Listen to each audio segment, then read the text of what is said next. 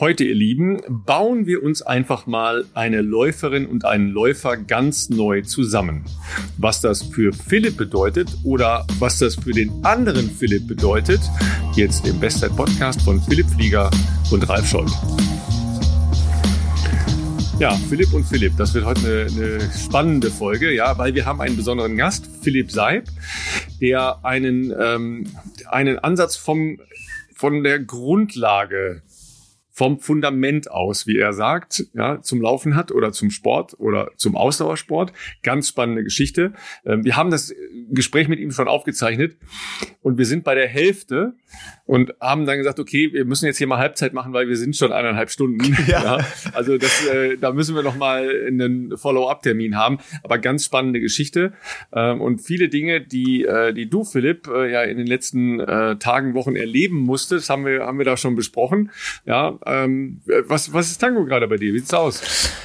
Ja, alles gut soweit, Ralf. Ich, ich fühle mich in letzter Zeit, ähm, in den letzten Tagen, in der letzten Woche vielleicht wieder ganz, ähm, wie soll ich sagen, irgendwie gut gelaunt, positiv, was, äh, glaube ich, auch damit zu tun hat, dass natürlich A, wenn man keine Schmerzen mehr hat, äh, ist das ja schon mal auf jeden Fall große Lebensqualität, da brauchen wir nicht drüber reden. Aber dann auch, wenn man das Gefühl hat, man arbeitet wieder in eine richtige Richtung und man, man merkt so ein bisschen Fortschritte und man traut sich auch an neue Übungen, vielleicht im, im Kraftbereich äh, ran, was ja momentan so mein Haupttrainingsaspekt äh, noch ist.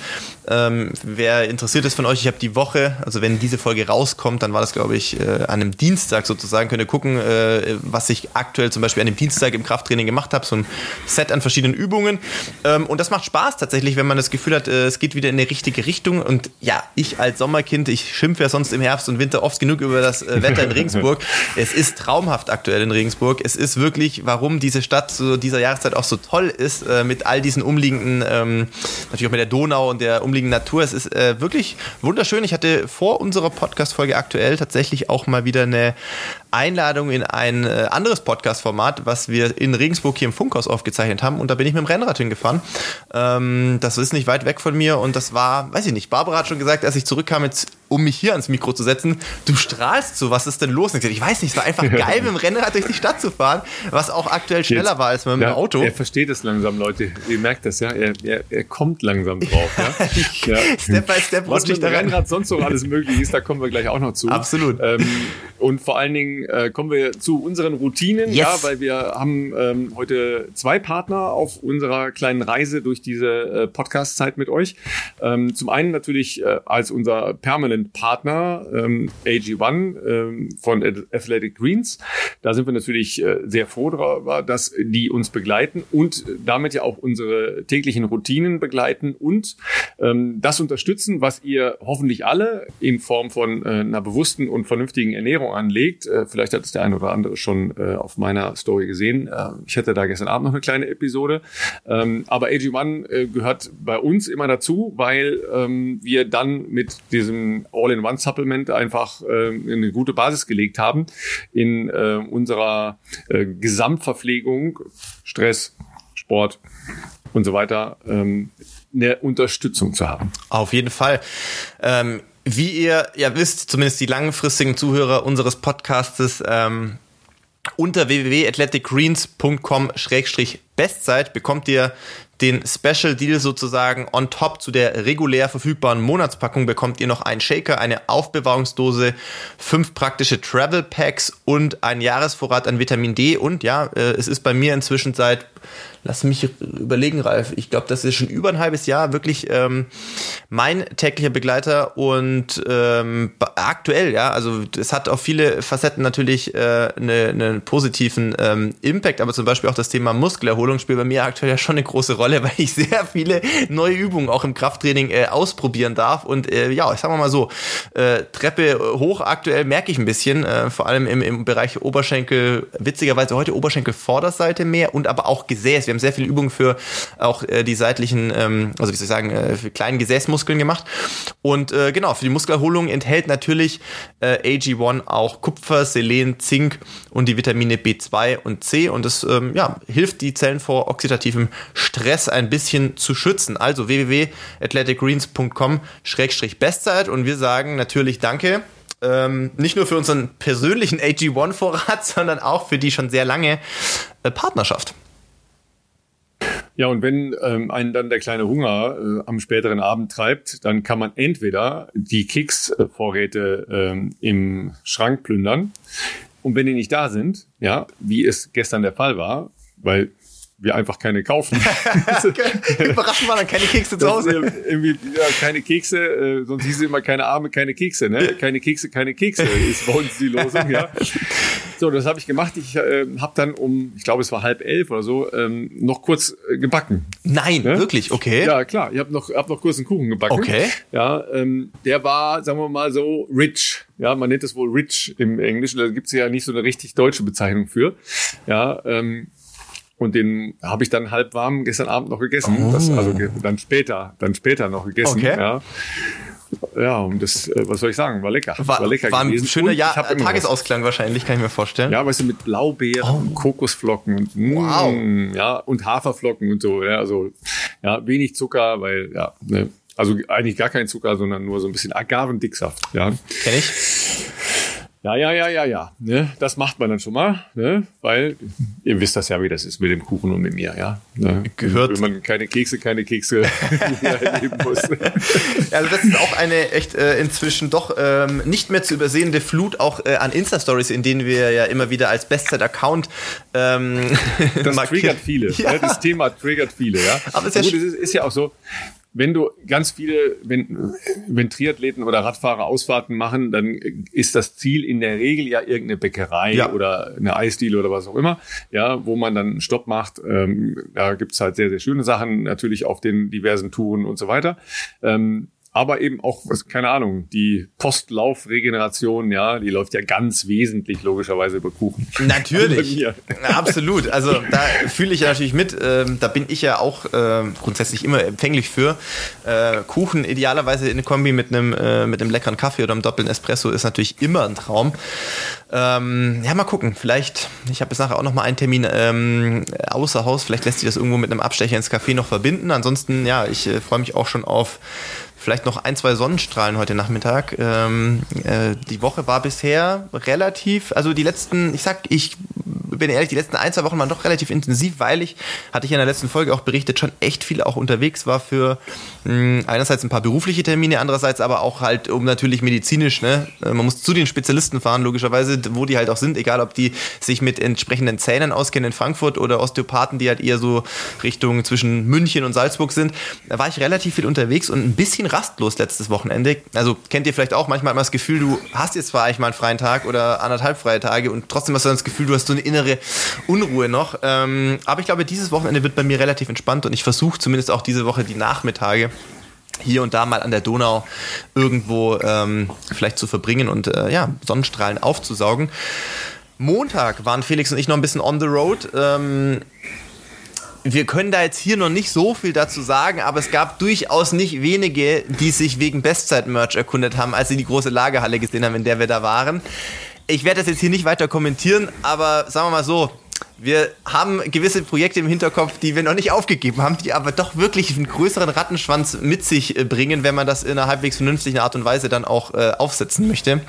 Ähm, äh, wir arbeiten im Hintergrund weiter und zu gegebener Zeit werden wir dann hoffentlich auch mit euch da, ähm, ja, wie soll ich sagen, euch dann da auch äh, mitnehmen können.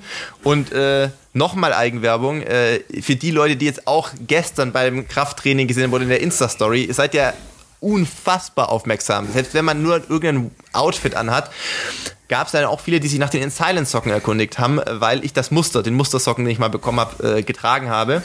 Ähm, da habe ich noch kein genaues Datum, wann das jetzt kommt. Ich hoffe spätestens im Juni, ähm, wie andere Bereiche unseres äh, Lebens äh, ist auch äh, die Produktion der Socken etwas, äh, wie soll ich sagen, ins Hintertreffen geraten, weil Lieferschwierigkeiten von diversen Materialien. Dann steht halt auch die Produktion still, zumindest was meine Designs anbelangt. Und dementsprechend haben wir da leider äh, ja, ein bisschen Verzug aktuell. Der, der, der Wunschtraum sowohl von, von Alex und, und den anderen Jungs von den Silence und mir war natürlich, dass wir das schon zur, sozusagen zur Spring Race Season rausbringen, also zu Berliner Halbmarathon, Hamburg Marathon zu der Zeit. Das äh, war relativ früh dann aber absehbar, dass äh, das nicht nicht äh, möglich sein wird, außer wir treiben den Stoff selber auf und bringen die, das Garn runter. Aber mal gucken. Also ich sag mal, Juni sind wir noch sehr optimistisch.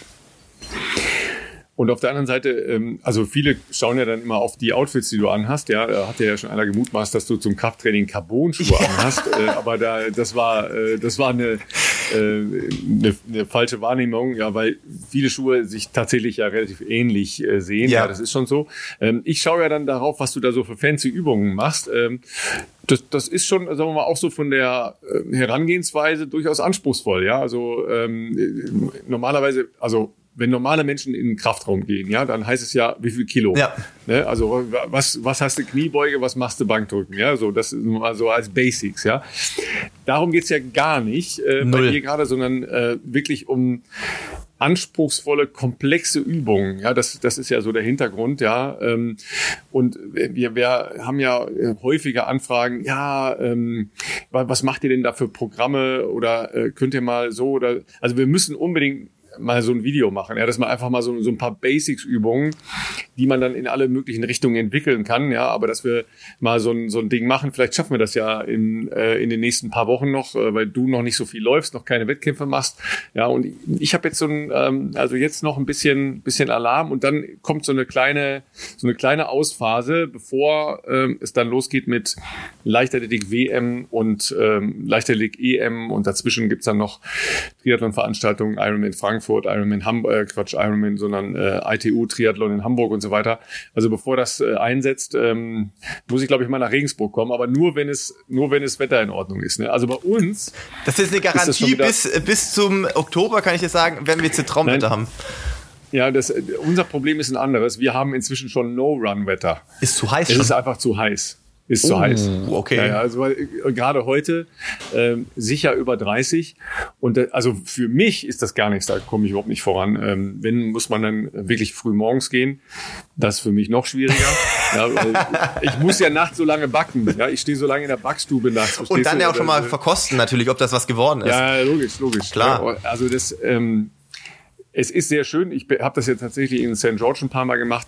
Es ist schon cool. Ja, da bin ich ja dann um, um Viertel vor sechs morgens aufgestanden und dann so die Sonne aufgehen lassen. Das ist schon cool, aber ich schaffe das zu Hause einfach. Barbara nicht. hat heute Morgen ja. wieder, ähm, ich glaube, sie ist heute Morgen um halb sechs laufen gegangen. Ist, also bin ich auch ehrlich, wow. ich bin da jetzt, das ist nicht intrinsisch meine Uhrzeit auch. Also selbst wenn ich jetzt gesund und fit wäre in Form von, ich könnte laufen, ich mache das dann schon auch vor allem in den Sommermonaten natürlich schon bewusst, wenn intensive Trainingseinheiten anstehen, weil ich jetzt nicht irgendwie dann einen 30 Kilometer Tempo-Dauerlauf irgendwie bei 25 Grad aufwärts machen möchte dann bist du halt ganz sicher zwei Tage komplett im Eimer, sondern dann gehe ich natürlich auch eher in die sehr frühen Morgenstunden und, äh, und eher die lockeren Tage dann bei auch durchaus warmen Temperaturen, ähm, wo ich ja dann auch ähm, wirklich ein bisschen chillen kann beim Laufen. Aber Barbara, die schwärmt mir das tatsächlich auch immer vor und heute Morgen war sie auch sehr begeistert, ähm, als sie zurückkam und gesagt hat, jetzt wirklich heute Morgen um die Uhrzeit halb sechs, wenn du da losläufst, ist A noch nicht viel los.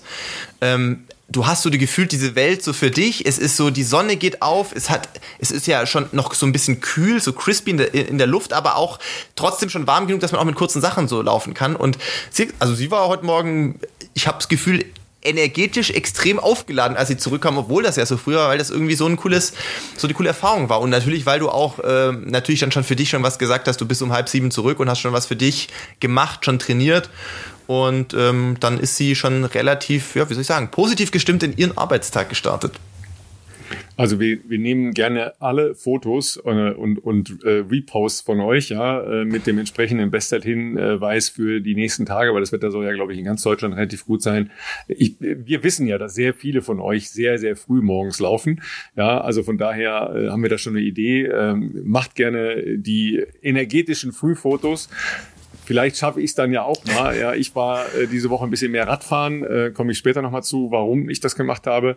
Ähm, ich hatte aber tatsächlich auch noch relativ lange mit Jetlag zu tun, ja, also, okay. dass ich wirklich, wirklich müde war. Mhm. Ähm, und dann, das ist immer so ein Crash-müde, ja, da, da schlafe ich innerhalb von Sekunden wirklich ganz tief ein, mhm. und zwar schon mal am Nachmittag oder ähm, am frühen Abend. Ja, also das äh, ist dann äh, langsam wird's besser, aber das ist so. Ne? Eine Woche hast du damit zu tun, weil ich bin tatsächlich ja jetzt erst vor vor einer guten Woche wiedergekommen äh, und acht Stunden Zeitverschiebung ist dann immer so eine so eine Sache. Schon eine Menge, ja.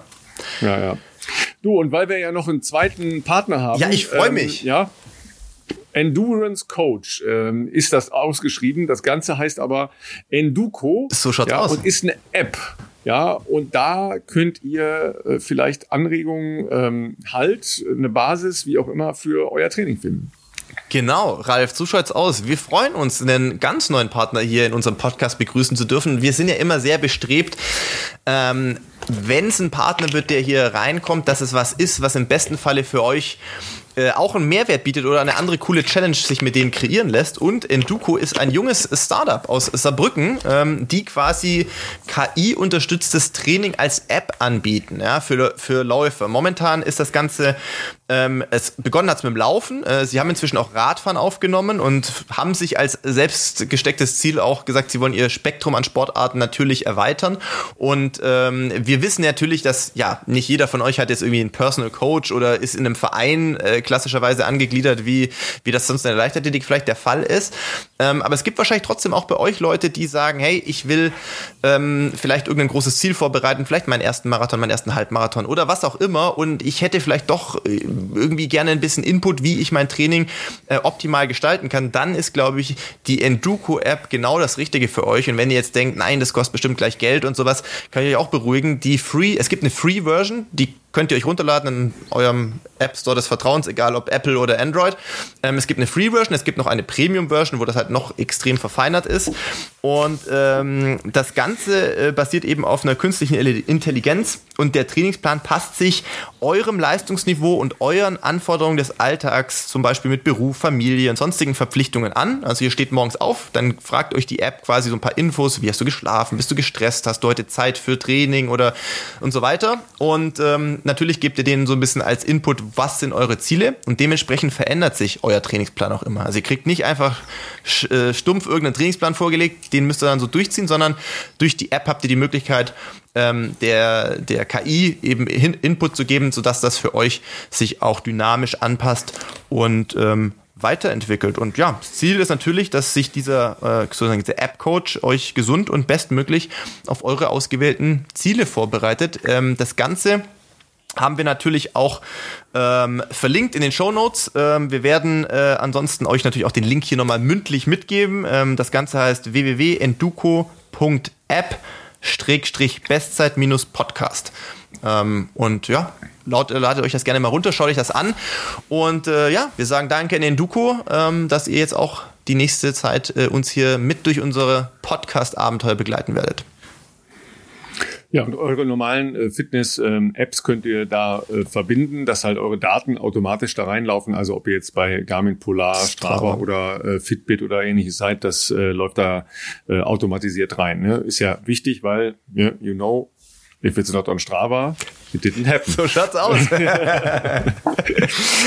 so, jetzt, äh, jetzt happened aber etwas, worauf ich mich äh, wirklich schon lange gefreut habe, ähm, nämlich ähm, unser Gespräch mit äh, Philipp Seib, ja, ähm, der nicht nur als Trainer von sehr, sehr guten Triathletinnen und Triathleten öffentlich bekannt ist, Laura Philipp, seine Frau, ähm, die er gemeinsam in die Weltelite geführt hat. Sebastian Kienle ist bei ihm, äh, Flo Angert, äh, bester Deutscher geworden bei den Ironman-Weltmeisterschaften äh, zuletzt.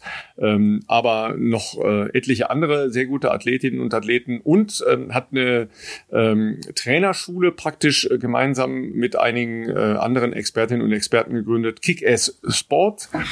Das ähm, ist ein, wie soll ich sagen, ein offensives, äh, freches, das Motto, äh, inno, innovatives äh, Unternehmen mit einem Absolut. coolen Motto, Auf jeden ja, Fall. Ähm, da, wo klar wird, wo die Reise hingeht. Ähm, und ähm, ich würde sagen, den holen wir jetzt Interview dazu. Ab, oder? So schaut's aus. Ja, lieber Philipp, dann äh, erstmal herzlich willkommen im äh, Bestzeit-Podcast. Äh, Doppel-Philipp heute. Für mich nicht ganz einfach, aber wir kriegen das schon hin. Philipp, willst du loslegen oder soll ich? Geht schon los, ich verstehe. Ja. Ich, ich, also ich, das ist tatsächlich ein, äh, eine Premiere, die wir so wirklich auch in jetzt äh, Folge 100, äh, Nummer 106 heute so noch nicht hatten. Also für Ralf wird das wahrscheinlich tatsächlich äh, eine kleine Challenge, dass es nicht zu großen Verwechslungen führt. Ich glaube, für die Leute zu Hause wird das ganz, äh, ganz entspannt werden, weil ihr sicherlich unsere Stimmen ganz gut ähm, unterscheiden könnt. Ja, wir freuen uns erstmal, dass du äh, dir A mal Zeit genommen hast. Wir haben gerade im Vorgespräch schon gehört, dass bei dir ja auch eine Menge verschiedener Baustellen und Projekte äh, ähm, parallel immer laufen. Und äh, wir freuen uns, dass du dir Zeit genommen hast und äh, sind sehr gespannt, auch in deinen ähm, ja, wissenschaftlichen äh, Trainingsansatz äh, eintauchen zu dürfen. Okay, ganz, ganz herzlichen Dank euch beiden für die nette Einladung, ähm, der ich sehr, sehr gerne gefolgt bin. Und ja, ich freue mich auf die Zeit mit euch, auf den Austausch mit euch und ähm, ja, vielen Dank für die netten Worte zum Start.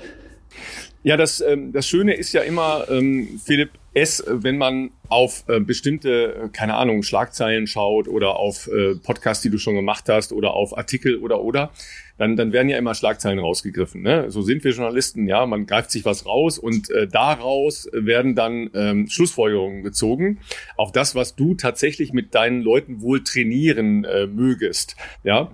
Ähm, und ich erinnere mich äh, noch äh, sehr genau an, an einen Austausch, den wir hatten, äh, wo du gesagt hast, ja, das Schlimmste ist gefährliches Halbwissen. Ja, also nicht gefährliches Viertelwissen oder so, sondern das gefährliche Halbwissen. Das ist weit verbreitet äh, unter Journalisten, ähm, vielleicht auch eher im Bereich Viertelwissen, aber durchaus auch bei ähm, Athleten, äh, Philipp, äh, hör mal kurz weg, ja, die, ähm, die eine, eine Grundidee schon haben, wie Training funktioniert aber dann dir erklären wollen als Trainer, ähm, wie den Training wohl wirklich funktioniert. Ja, das heißt, äh, wie gehst du in Austausch zum Beispiel mit äh, mit Leuten, die du ähm, neu betreust und die dir erstmal die Welt der Physiologie, äh, de, der Ausdauer und äh, des Laufens erklären wollen? Oh. Ähm, also grunds grundsätzlich gehe ich erstmal ganz offen mit jedem in Austausch und schau mal, wo, wo, wo er steht ähm, und wo er denn hin mag im Sport. Das ist ja eigentlich immer eine, also ich, ich bin ja so ein bisschen was wie ein Reisebegleiter. Ähm, das heißt, ich, es, ko es kommt jemand zu mir mit dem Wunsch, noch besser zu werden, ganz häufig. Und ähm, mit, dem, mit dem dringlichen Wunsch, Dinge zu verändern. Und ähm, Dabei bin ich derjenige, der sozusagen einen Mittler zwischen Theorie und Praxis darstellt. Also das heißt, ich, ich, ich begebe mich mit demjenigen auf die Reise äh, zu überlegen, wo stehst du gerade? Wie sieht deine Biografie aus? Und welche Dinge warten da vielleicht in der Zukunft auf dich? Und ähm, da, da kommt eben zum einen ein Athlet mit einer Physiologie, und mit gewissen Talenten oder mit Defiziten oder was auch immer auf mich zu. Aber es kommt aber zuallererst mal ein Mensch auf mich zu, der den Wunsch hat, einen Weg hinter sich zu bringen oder etwas zu verändern. Und ähm, da gehe ich dann drauf ein und überlege mir, wie kann der Weg für denjenigen stattfinden. Und ähm, ich sag mal, die Spielarten, die ich mir aneigne dabei, die werden immer breiter. Das heißt, ich habe das Gefühl, dass ich je älter ich werde, ähm, umso mehr habe ich selber erfahren und umso bessere Angebote kann ich jemandem machen. Und das mag jetzt auch verrückt klingen, aber je, je mehr, je länger ich da drin bin, umso mehr hat es mich jetzt in den letzten zwei Jahren vor allen Dingen auch wirklich dahin getrieben, dass ich mich ganz viel auch mit Persönlichkeitsbildung oder äh, mit, mit anderen Coaching-Elementen noch beschäftigt habe, die zusätzlich, also gar nicht die so, also nicht als entweder oder, sondern immer als Zusatz zu einer, zu einem Training oder so noch hinzukommen können, ähm, da, ja, wir auf eine ziemlich komplexe Welt da draußen Antworten finden müssen als Sportler und natürlich eben auch in einem Bereich agieren, ähm, der, der super krass umkämpft ist. Also es kann halt eben nur eine Person Weltmeister werden. Und das, das, das ist ein ganz, ganz reizvoller Bereich. Deswegen ist es, finde ich es auch so cool, daran teilhaben zu dürfen als Trainer an, an, an so einer Reise von einem Athleten. Ähm, ja, das ist vielleicht mal so der Einstieg. Dann also schon mal sehr schöner Abriss, vor allem was auch das Thema Persönlichkeitsentwicklung äh, äh, anbelangt. Ähm, ich glaube, das ist ein, äh, finde ich, vielfach unterschätzter Bereich. Ich glaube, viele Trainer, die ich erleben durfte, egal ob selber, also selber von ihm betreut zu werden oder äh, be zu beobachten, wie sie andere Leute betreuen, versuchen das manchmal, glaube ich, ohne dass sie das bewusst machen oder sich bewusst dafür, wie soll ich sagen, das bewusst äh, tun, glaube ich, prägen schon Athleten in der Form, wie sie natürlich auch Herausforderungen angehen. Es ist aber, glaube ich, ein Thema, was zumindest in der Leichtathletik im Laufbereich, glaube ich, noch nicht so bewusst als wichtiger Baustein, glaube ich, in, in einem Trainingskonzept ähm, ähm, auch wahrgenommen wird. Würdest du dich, ähm, jetzt muss man natürlich sagen, äh, wir haben gerade auch im Vorgespräch gesprochen, wir beide kennen uns noch nicht. Also ich weiß natürlich, wer du bist. Ich weiß natürlich, was für äh, auch äh, natürlich herausragende Athleten, vor allem im Triathlon-Bereich du trainierst. Aber bist du für dich, ich meine, Definitionen sind immer Schall und Rauch, man grenzt sich, glaube ich, nicht so stark ab, aber würdest du sagen, du bist ein Coach primär für Triathleten, was natürlich komplex ist, mit drei Sportarten unter einen Hut zu bringen, oder betreust du beispielsweise auch Läuferinnen und Läufer oder Radfahrer von mir aus oder Schwimmer, ähm, die sagen, ich bin jetzt, keine Ahnung, Freiwasserschwimmer, will zu den Olympischen Spielen oder so? Also tatsächlich, ich glaube, meine Gruppe besteht inzwischen, meine Profigruppe tatsächlich nur zu 50 Prozent aus Triathleten zurzeit. Das heißt, der Rest sind andere Sportarten. Ah, wow. Ähm, das, okay. das ist, glaube ich, gar nicht so bekannt, aber das, das ist mir auch nicht so wichtig. Was sicherlich klar ist, ist dadurch, dass wir ganz häufig, wir haben diesen Cybe Squad, die sich so etabliert hat, das habe ich ja nicht ich erfunden, sondern mhm. das ist das ist eben, was im Außen, glaube ich, wahrgenommen wird ähm, und über die, über was die Menschen gerade oder was von mir wahrgenommen wird, von meiner Arbeit, von dem Teil. Und das ist aber sicherlich nur der geringste Teil meiner Arbeit. Ähm, das ist die eine Sache. Die zweite Antwort auf deine Frage ist, du hast es eben gesagt, dass immer mehr Trainer in diesem Teil Persönlichkeitsbildung unterwegs sind. Ich glaube, dass das, das eine das andere bedingt. Also zum Beispiel ist es mir nur möglich, mhm. gewisse Trainingsinterventionen physiologisch durchzuführen, wenn der Athlet gewisse Schritte in seiner Persönlichkeit gemacht hat. Ähm, das ist die eine Sache. Oder wenn ein Athlet zum Beispiel in der Lage ist, ich, ich, ich, ich gehe gerade mal auf ein Beispiel ein. Wir haben ein cooles Projekt mit dem Florian Angert gemacht, jetzt im, im Hinblick auf St. George. Mhm.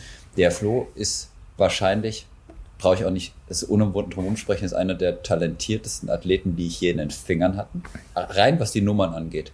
So, und der Florian hat aber Rennen gemacht mhm. im Triathlon, wo du sagst, okay, dabei bist du eingeschlafen. Der hat, also, das sind wahnsinnig tolle Leistungen, die er gebracht hat. Ich, um, um das nicht falsch zu verstehen, das sind physiologisch mhm. wahnsinnige Leistungen. Wenn er quasi, wenn, wenn drei Leute an der Startlinie gestanden wären und quasi ohne Einflüsse eines Wettkampfs gegeneinander angetreten werden, hätten die anderen, hätte er am Ende auf der Ziellinie zehn Minuten sitzen können, bis die anderen kommen.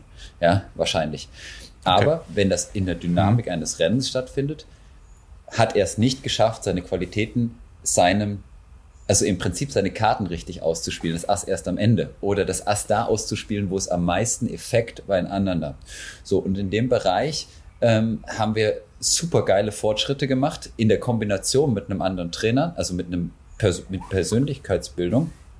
Und ich glaube, dass dieser Prozess überhaupt erst angestoßen ist und noch gar nicht zu Ende gegangen, sondern das ist, das ist jetzt erstmal ein erster Punkt. Also ich habe jetzt die letzten fünf Jahre, habe ich mich daran quasi am Florian oder mit Florian gearbeitet und jetzt kommen eben noch andere Elemente dazu und jetzt hast du eine ganz sprichst du einen ganz spannenden Bereich an. Und zwar die Athleten im Triathlon haben eine Besonderheit also zumindest die auf Mittel- und Langdistanz, die sind nicht in einem Ver Verbandskonstrukt. Also das heißt, die haben keine per se Finanzierung zum Beispiel durch einen Kader. Das gefällt das heißt, dem anderen Philipp schon mhm. mal ganz gut. Da, da, da, findet er sich ja wieder, ja. Absolut, da bin ich ja. nämlich, da bin ich voll dabei. Das ist bei Nein, mir nicht anders. Cool. Ich, ich glaube, dass da drin ganz viele Chancen sind. Und zwar Chancen zum Bewusstsein Absolut. und Bewusstheit, also was daraus entsteht. Also ich glaub, glaube, wir dürfen in Deutschland darüber nachdenken, wie wir Sport fördern wollen, weil wir dürfen ja auch davon ausgehen, dass es selbst wenn wir 100 Menschen in diesen Sport bringen, am Ende vielleicht drei Olympiasieger davon gibt. Der Rest es sind Menschen, die eine ganz besondere Karriere haben, die ganz besondere Leistung gebracht haben, aber vielleicht haben die sogar alles richtig gemacht im Training. Und am Ende spricht so jemand wie der Ralf gar nicht drüber. Nein, die, die Geschichte, weil, weil er halt bei Olympia Zehnter wird und wir in Deutschland so viele gute Sportler haben. Ob wir so viel haben, lass das einmal dahingestellt, aber wir haben häufig, das geht es auf die, nur rein auf diesen Platz eins, ja. Ähm, und dabei ja. sind aber da hinten dran ganz, ganz spannende Dinge entstanden und auch ganz, ganz spannende Persönlichkeiten. Und ähm, ich glaube, dass diese Persönlichkeiten eben weit über den Sport hinaus etwas zu sagen haben. Und ich treffe, also wenn ich auf diese Menschen treffe, das, gerade wenn sie eben, es gibt olympische Sportarten, ich spreche jetzt mal Hockey, Rudern oder da sind ganz häufig auch ganz, ganz toll ausgebildete Menschen dahinter, die an Elite-Universitäten in den USA studieren, die ganz besondere Karrieren haben. Und denen wird wenig Gehör geschenkt. Und ähm, ich glaube, dass, dass eben zum Beispiel diese Sache, sich selbst zu vermarkten, in dem Fall eben eine Aufforderung ist, in den Dialog mit seinem eigenen Leben zu gehen. Und je besser ich den habe, ja. umso besser werde ich mich eben auch in dieser Sportwelt zurechtfinden. Äh, ja? Und je, umso klarer sind meine Moralvorstellungen im Sport, umso klarer sind meine meine, meine Wegvorstellung, also um zum Beispiel gewisse Dinge zu tun, um mich auf Rennen vorzubereiten, ähm, kann das ja sein, dass ich wirklich extreme Wege gehe. Schönes Beispiel sind die Jungs aus Norwegen, die gerade im Triathlon aufmischen. Die sind unfassbar lange Zeiten in der Sierra. Und wer weiß, wie das in der Sierra ist, ist das muss man sagen, Chapeau. Also alleine, dass du das da oben so lange machst, hast du ja, noch mal kurz. dir deinen Erfolg verdient. Und Nochmal ganz kurz, äh, Philipp, äh, Sierra Nevada, äh, Höhentrainings äh, oder Sportleistungszentrum in der Höhe ja, das weiß, ich weiß das doch, da sind doch die Läufer. Ein, ein sehr spartanisches, ein sehr spartanisches ähm, Umfeld äh, bis zum, zum nächsten äh, vergnügungssteuerpflichtigen äh, Etablissement ist es eine längere Autoreise, das macht man nicht zwischen den Trainingseinheiten. Da sind aber ja schon Generationen von Sportlerinnen und Sportlern aus unterschiedlichsten äh, Bereichen, also Radsport, Schwimmen, Laufen, Triathlon und so weiter, äh, geformt worden. Ne? Ja vor allem für Laufen auch extrem monoton. Also du hast, glaube ich, äh, zumindest für die Läufer, die ich kenne, die da äh, auch äh, doch längere Trainingsaufenthalte haben, du hast primär die Bahn ja, und ein Laufband, um da vor Ort, sage ich mal, in dieser Höhe irgendwie äh, deine Kilometer äh, abzureißen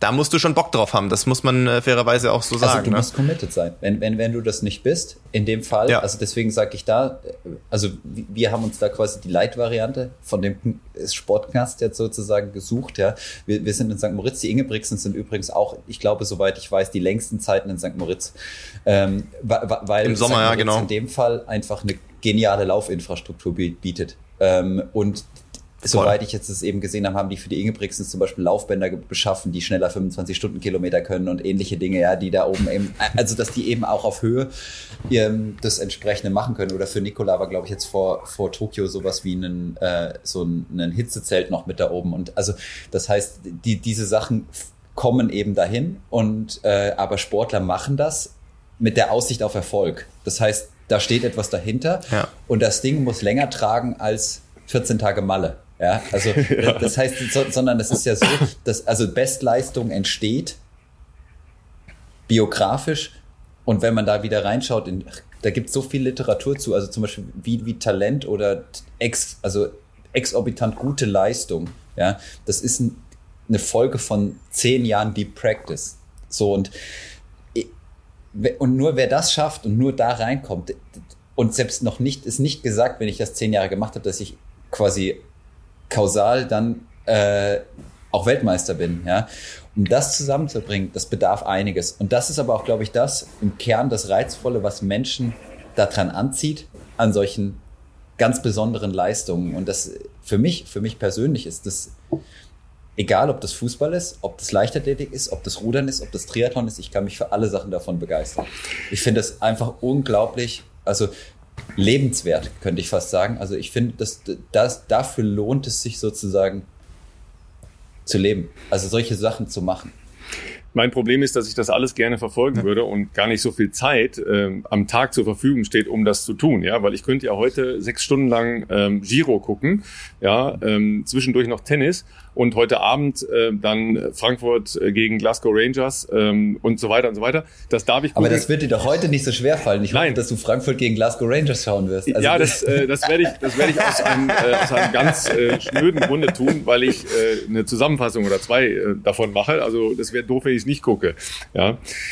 Ähm, lass uns nochmal zu äh, Flo Anger zurückgehen, weil das ähm, aus meiner Sicht ja ein sehr spannender Punkt ist. Ähm, ich durfte ja am vergangenen, nee, am vorvergangenen Wochenende ähm, relativ lange ähm, neben Flo herfahren ähm, beim Marathonlauf, nämlich nachdem er ähm, sehr, sehr lange bei den Ironman-Weltmeisterschaften ähm, die Führungsgruppe äh, ge geführt hat, ja, also angeführt hat weil er beim Schwimmen äh, mit vorne rausgekommen ist und äh, sehr, sehr stark Rad gefahren ist. Und dann haben wir gesagt, okay, ähm, damit wir ihn auch im, im Blick behalten, ähm, fahren wir jetzt mal mit unseren eigenen Motorrädern beim Laufen dahin. Und dann gab es ja ähm, eine Situation, wo dieser, ähm, wie hast du gesagt, langweilige äh, Rennverlauf äh, gebrochen ist für ihn, weil er seine Verpflegung bei äh, Halbmarathon nicht bekommen hat. Ja, und erstmal Tatsache, dass er da dann relativ lange äh, Zeit einfach stehend verbracht hat, um seine Verpflegung zu suchen, war das eine. Aber dann in der Situation bei einem sehr, sehr anspruchsvollen Marathonkurs ähm, und sicher auch bei Temperaturen, die vielleicht für die Jahreszeit etwas äh, zu hoch waren, nämlich so eher Mitte 30, ähm, hat er dennoch einen, einen exzellenten Lauf gemacht, der aus meiner Sicht vor allen Dingen am Ende sehr, sehr viel mit, äh, mit einer Überwindung und einem Willen zu tun hatte, der sicher jetzt so in Zahlen nicht zu messen ist. Wenn du jetzt nochmal ähm, rekapitulierst, was für eine Entwicklung ähm, Flo halt als Persönlichkeit durchgemacht hat in den letzten anderthalb Jahren, ab wann würdest du sagen, hat äh, dieser Prozess gefruchtet, um dieses äh, Rennen da als Fünfter so zu Ende bringen zu können? Also ich glaube, du kannst nicht über, also du hast es so schön gesagt, es ist ein Prozess und es ist ein Prozess, der von dem ich ausgehe, dass er nicht linear abläuft und dass er auch nicht immer nur nach oben geht. Ähm, und ich sehe, ich habe eben gesehen, dass beim Flo sich etwas zusammenbaut, auch mit Leistungen, die er zum Beispiel in nicht ganz so stark, also ist, das war jetzt auch kein schwaches Feld, als er letztes Jahr in Chamorin gestartet ist und dort, ich glaube, da hat er gegen Magnus und Fred, also Magnus Dietlev und Fred Funk, äh, ein sehr, sehr gutes Rennen geliefert, ja. Und hat im Prinzip, es ist ihm gelungen, auf nicht ganz so großer Bühne seine Karten richtig zu spielen. Meine zwei Hauptpunkte sind eigentlich das Rennen in Tulsa und das Rennen auf Mallorca, wo er im Prinzip zweimal Entscheidungen getroffen hat, die zu seinem Rennverlauf nicht für ihn positiv waren.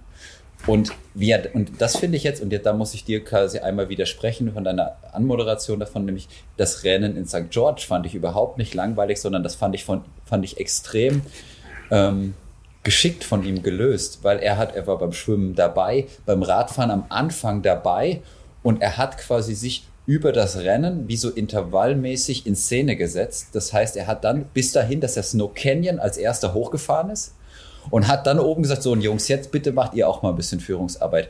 Und das war eine Idee, dass wir zum Beispiel auch sagen, Snow Canyon brauchen wir A, hohes Tempo, aber gleichmäßig hohes Tempo und am Ende hat ihn dann niemand mehr überholt.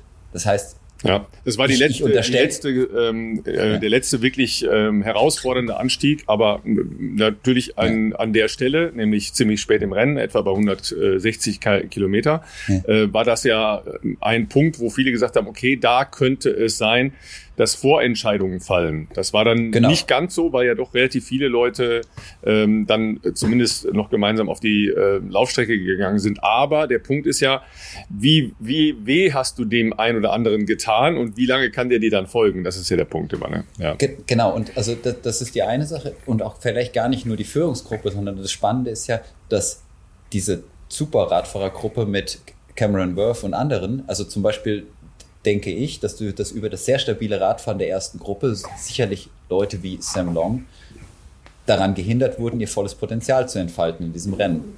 Erfolgreich daran gehindert wurden. Also das heißt, diese Führungskonstellation, wenn man sieht auch, wie viele davon am Ende in den Top Ten gelandet sind, die haben sicherlich auch Federn gelassen. Also das, die sind jetzt auch nicht mehr an, ihre, an ihr volles Potenzial rangelaufen. Aber die haben ihr Takt, ihre taktischen Karten ganz gut gespielt, ja.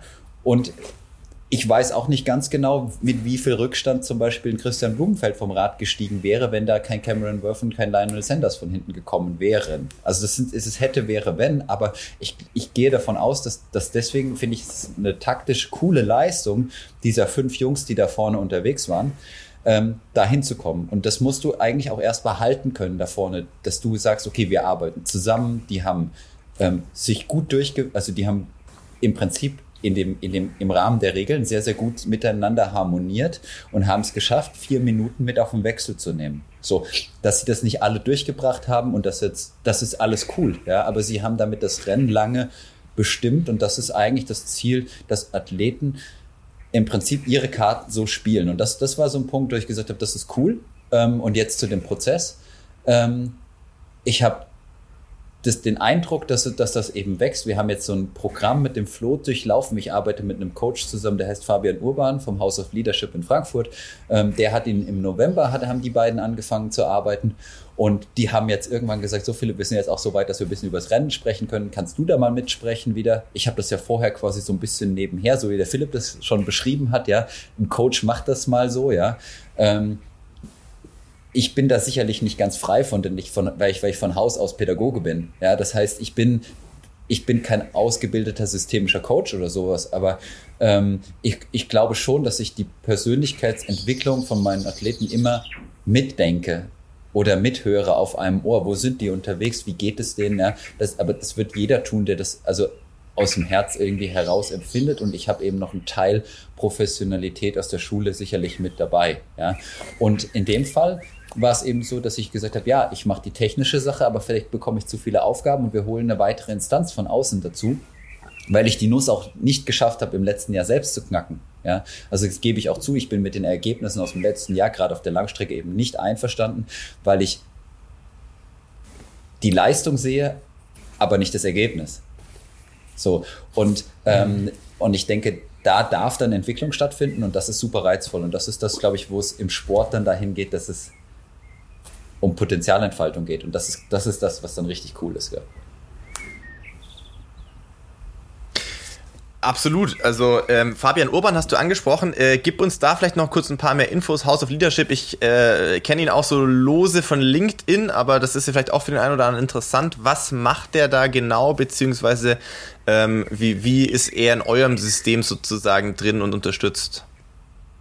Also das ist eine ziemlich interessante Geschichte. Ähm, der Fabian ist mir das erste Mal auch tatsächlich unbewusst über den Weg gelaufen. Ähm, da war ich nämlich im das einzige und einzige Mal in meinem Leben in Plaitas. Ähm, das, das, ist ein Hotel auf äh, den Kanaren.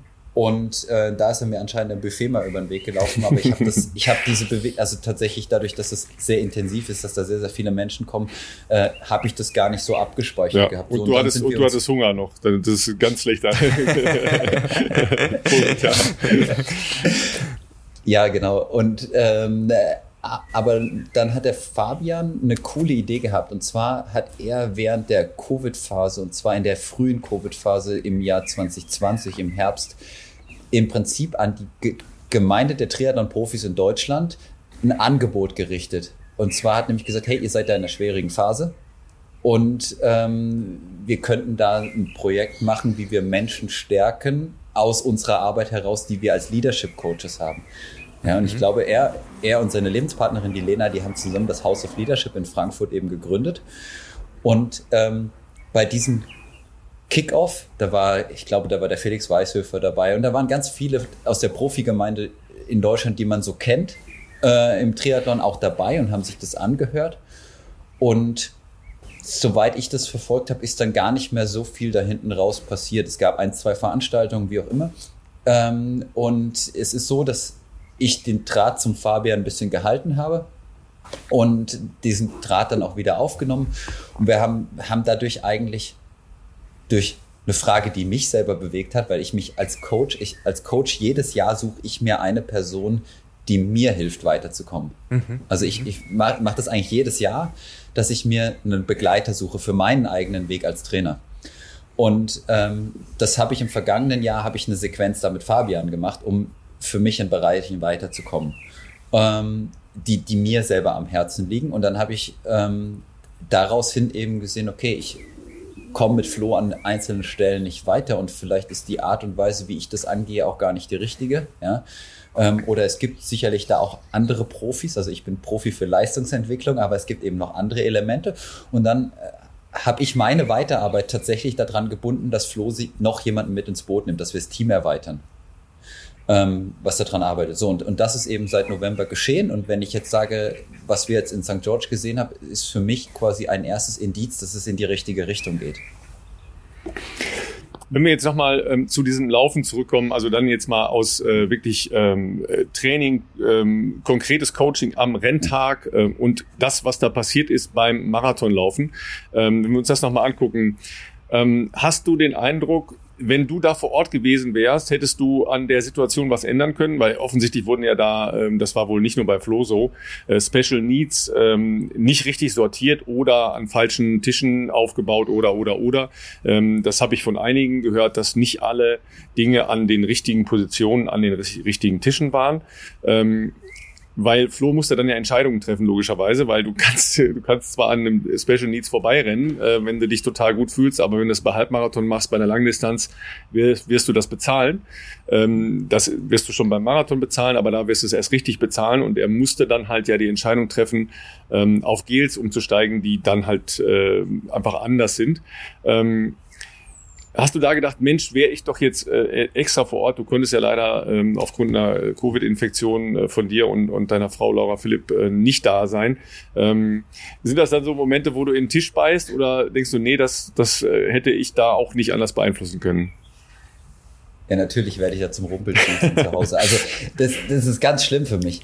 Ähm, und das ist aber in doppelter Hinsicht schlimm. Also ich muss zum einen sagen, das ist ein krasses Versagen des Veranstalters. Ja, klar. Ähm, mhm. Also das ist eine Katastrophe für eine Weltmeisterschaft, weil im Prinzip haben die einen Impact auf das Rennen damit ausgeübt, dass sie Klar. einen Athleten, der sich darauf verlässt und diese Special Needs sind im Ironman, also auf der Langdistanz, einfach ein Element, ein taktisches Element.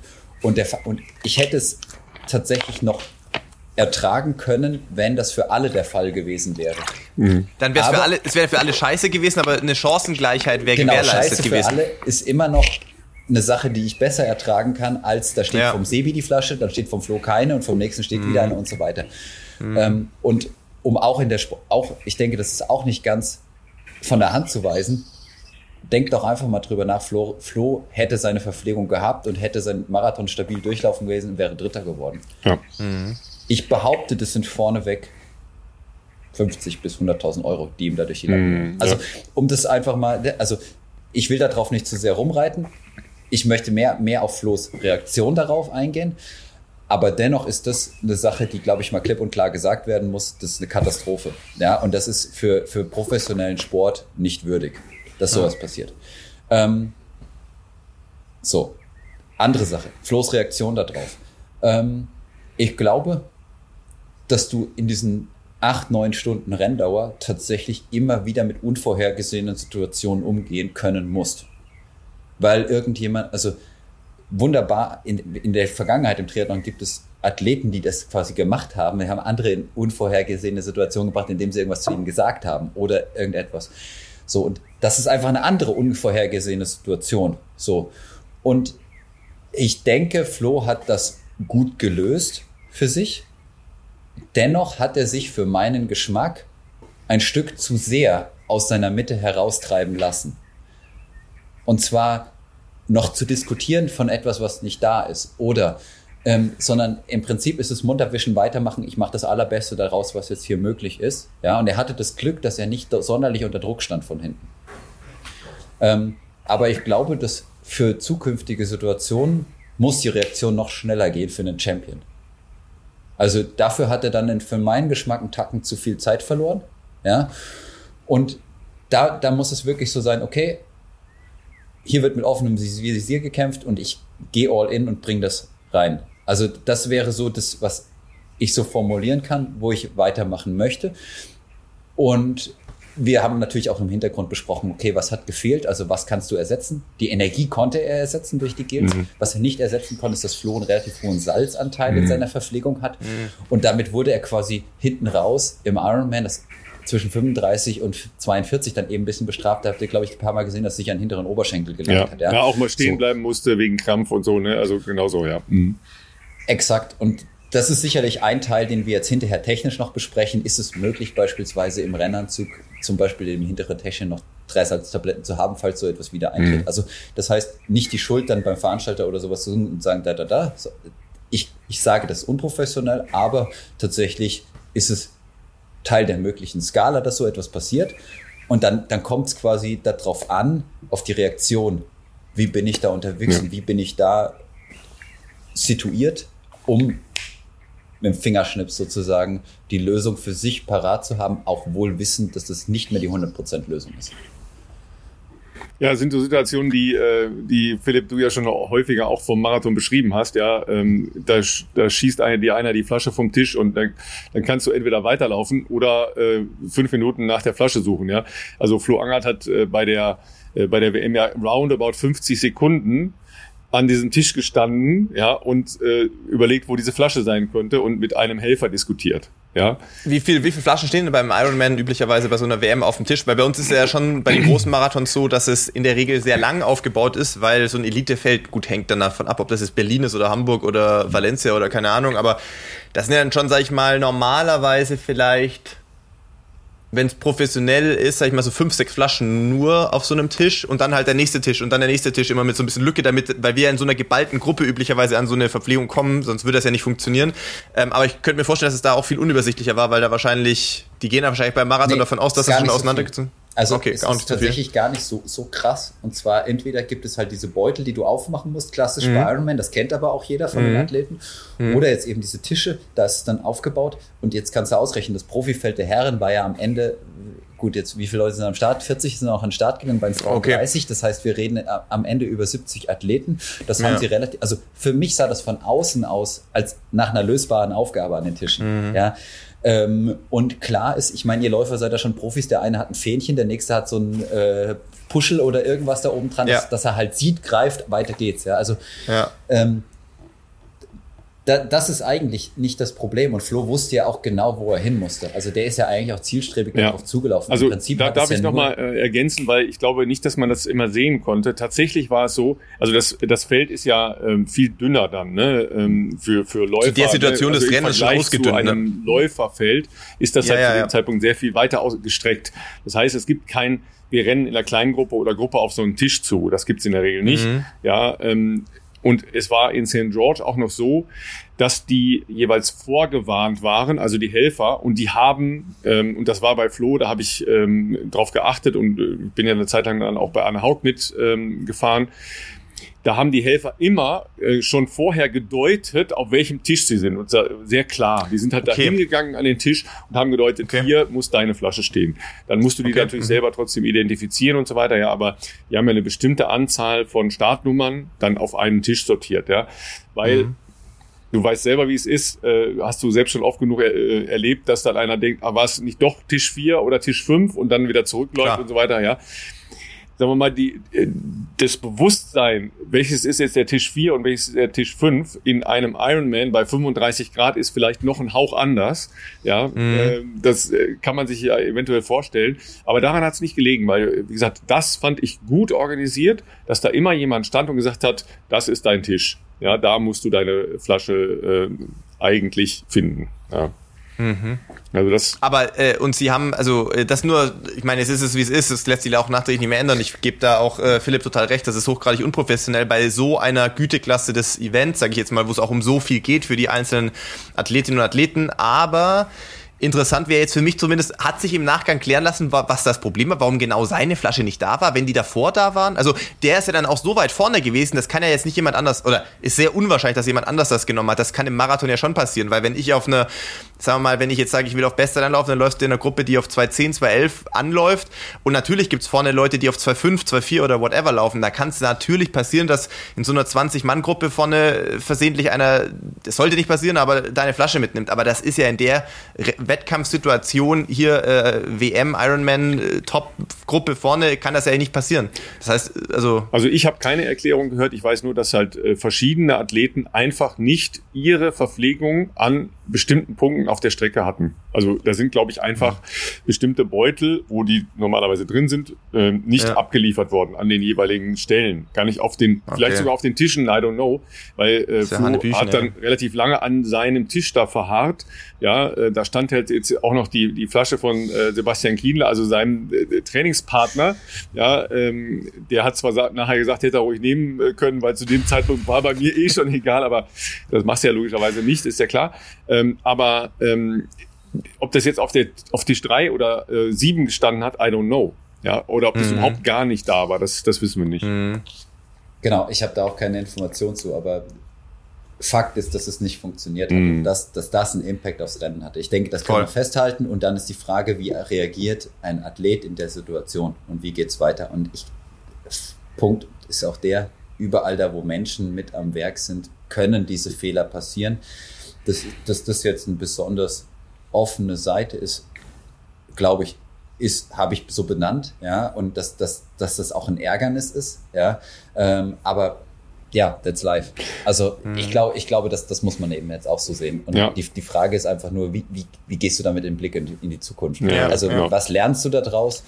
Und ähm, wie gehst du weiter mit um? Ich glaube auch nicht, dass so eine Situation nochmal kommt. Du wirst in einer anderen Form wieder geprüft werden, ja. Und das ist was anderes. Und es kann genauso unfair sich anfühlen, ja. Mhm. Aber äh, es, es geht ja per se darum, wie weit bleibe ich in meiner Mitte, um meine optimale Performance trotzdem rauszubringen. Ja, absolut. Das Spannende daran ist ja, ähm, weil du vorhin sagtest, ja, früher hat dann äh, irgendjemand äh, was gesagt in einem Rennen. Dafür gibt es ja zahllose Beispiele, äh, auch sehr spannende Beispiele. Äh, und es gibt natürlich dann auch noch die Mischung zwischen ähm, Abräumen von Tischen ja, und was sagen. Ja, äh, Chris McCormick äh, gegen Andreas Rehlert, äh, klassischer äh, Fall. Andreas Rehlert war deutlich schneller im Marathon unterwegs, hat relativ schnell einen Rückstand äh, aufgelaufen zu dem damals führenden Australier. Äh, und du hast gedacht, okay, der muss jetzt einfach nur äh, links vorbeigehen, dann ist das Ding gegessen. Das hat er nicht gemacht, sondern ist an dessen Schulter gelaufen.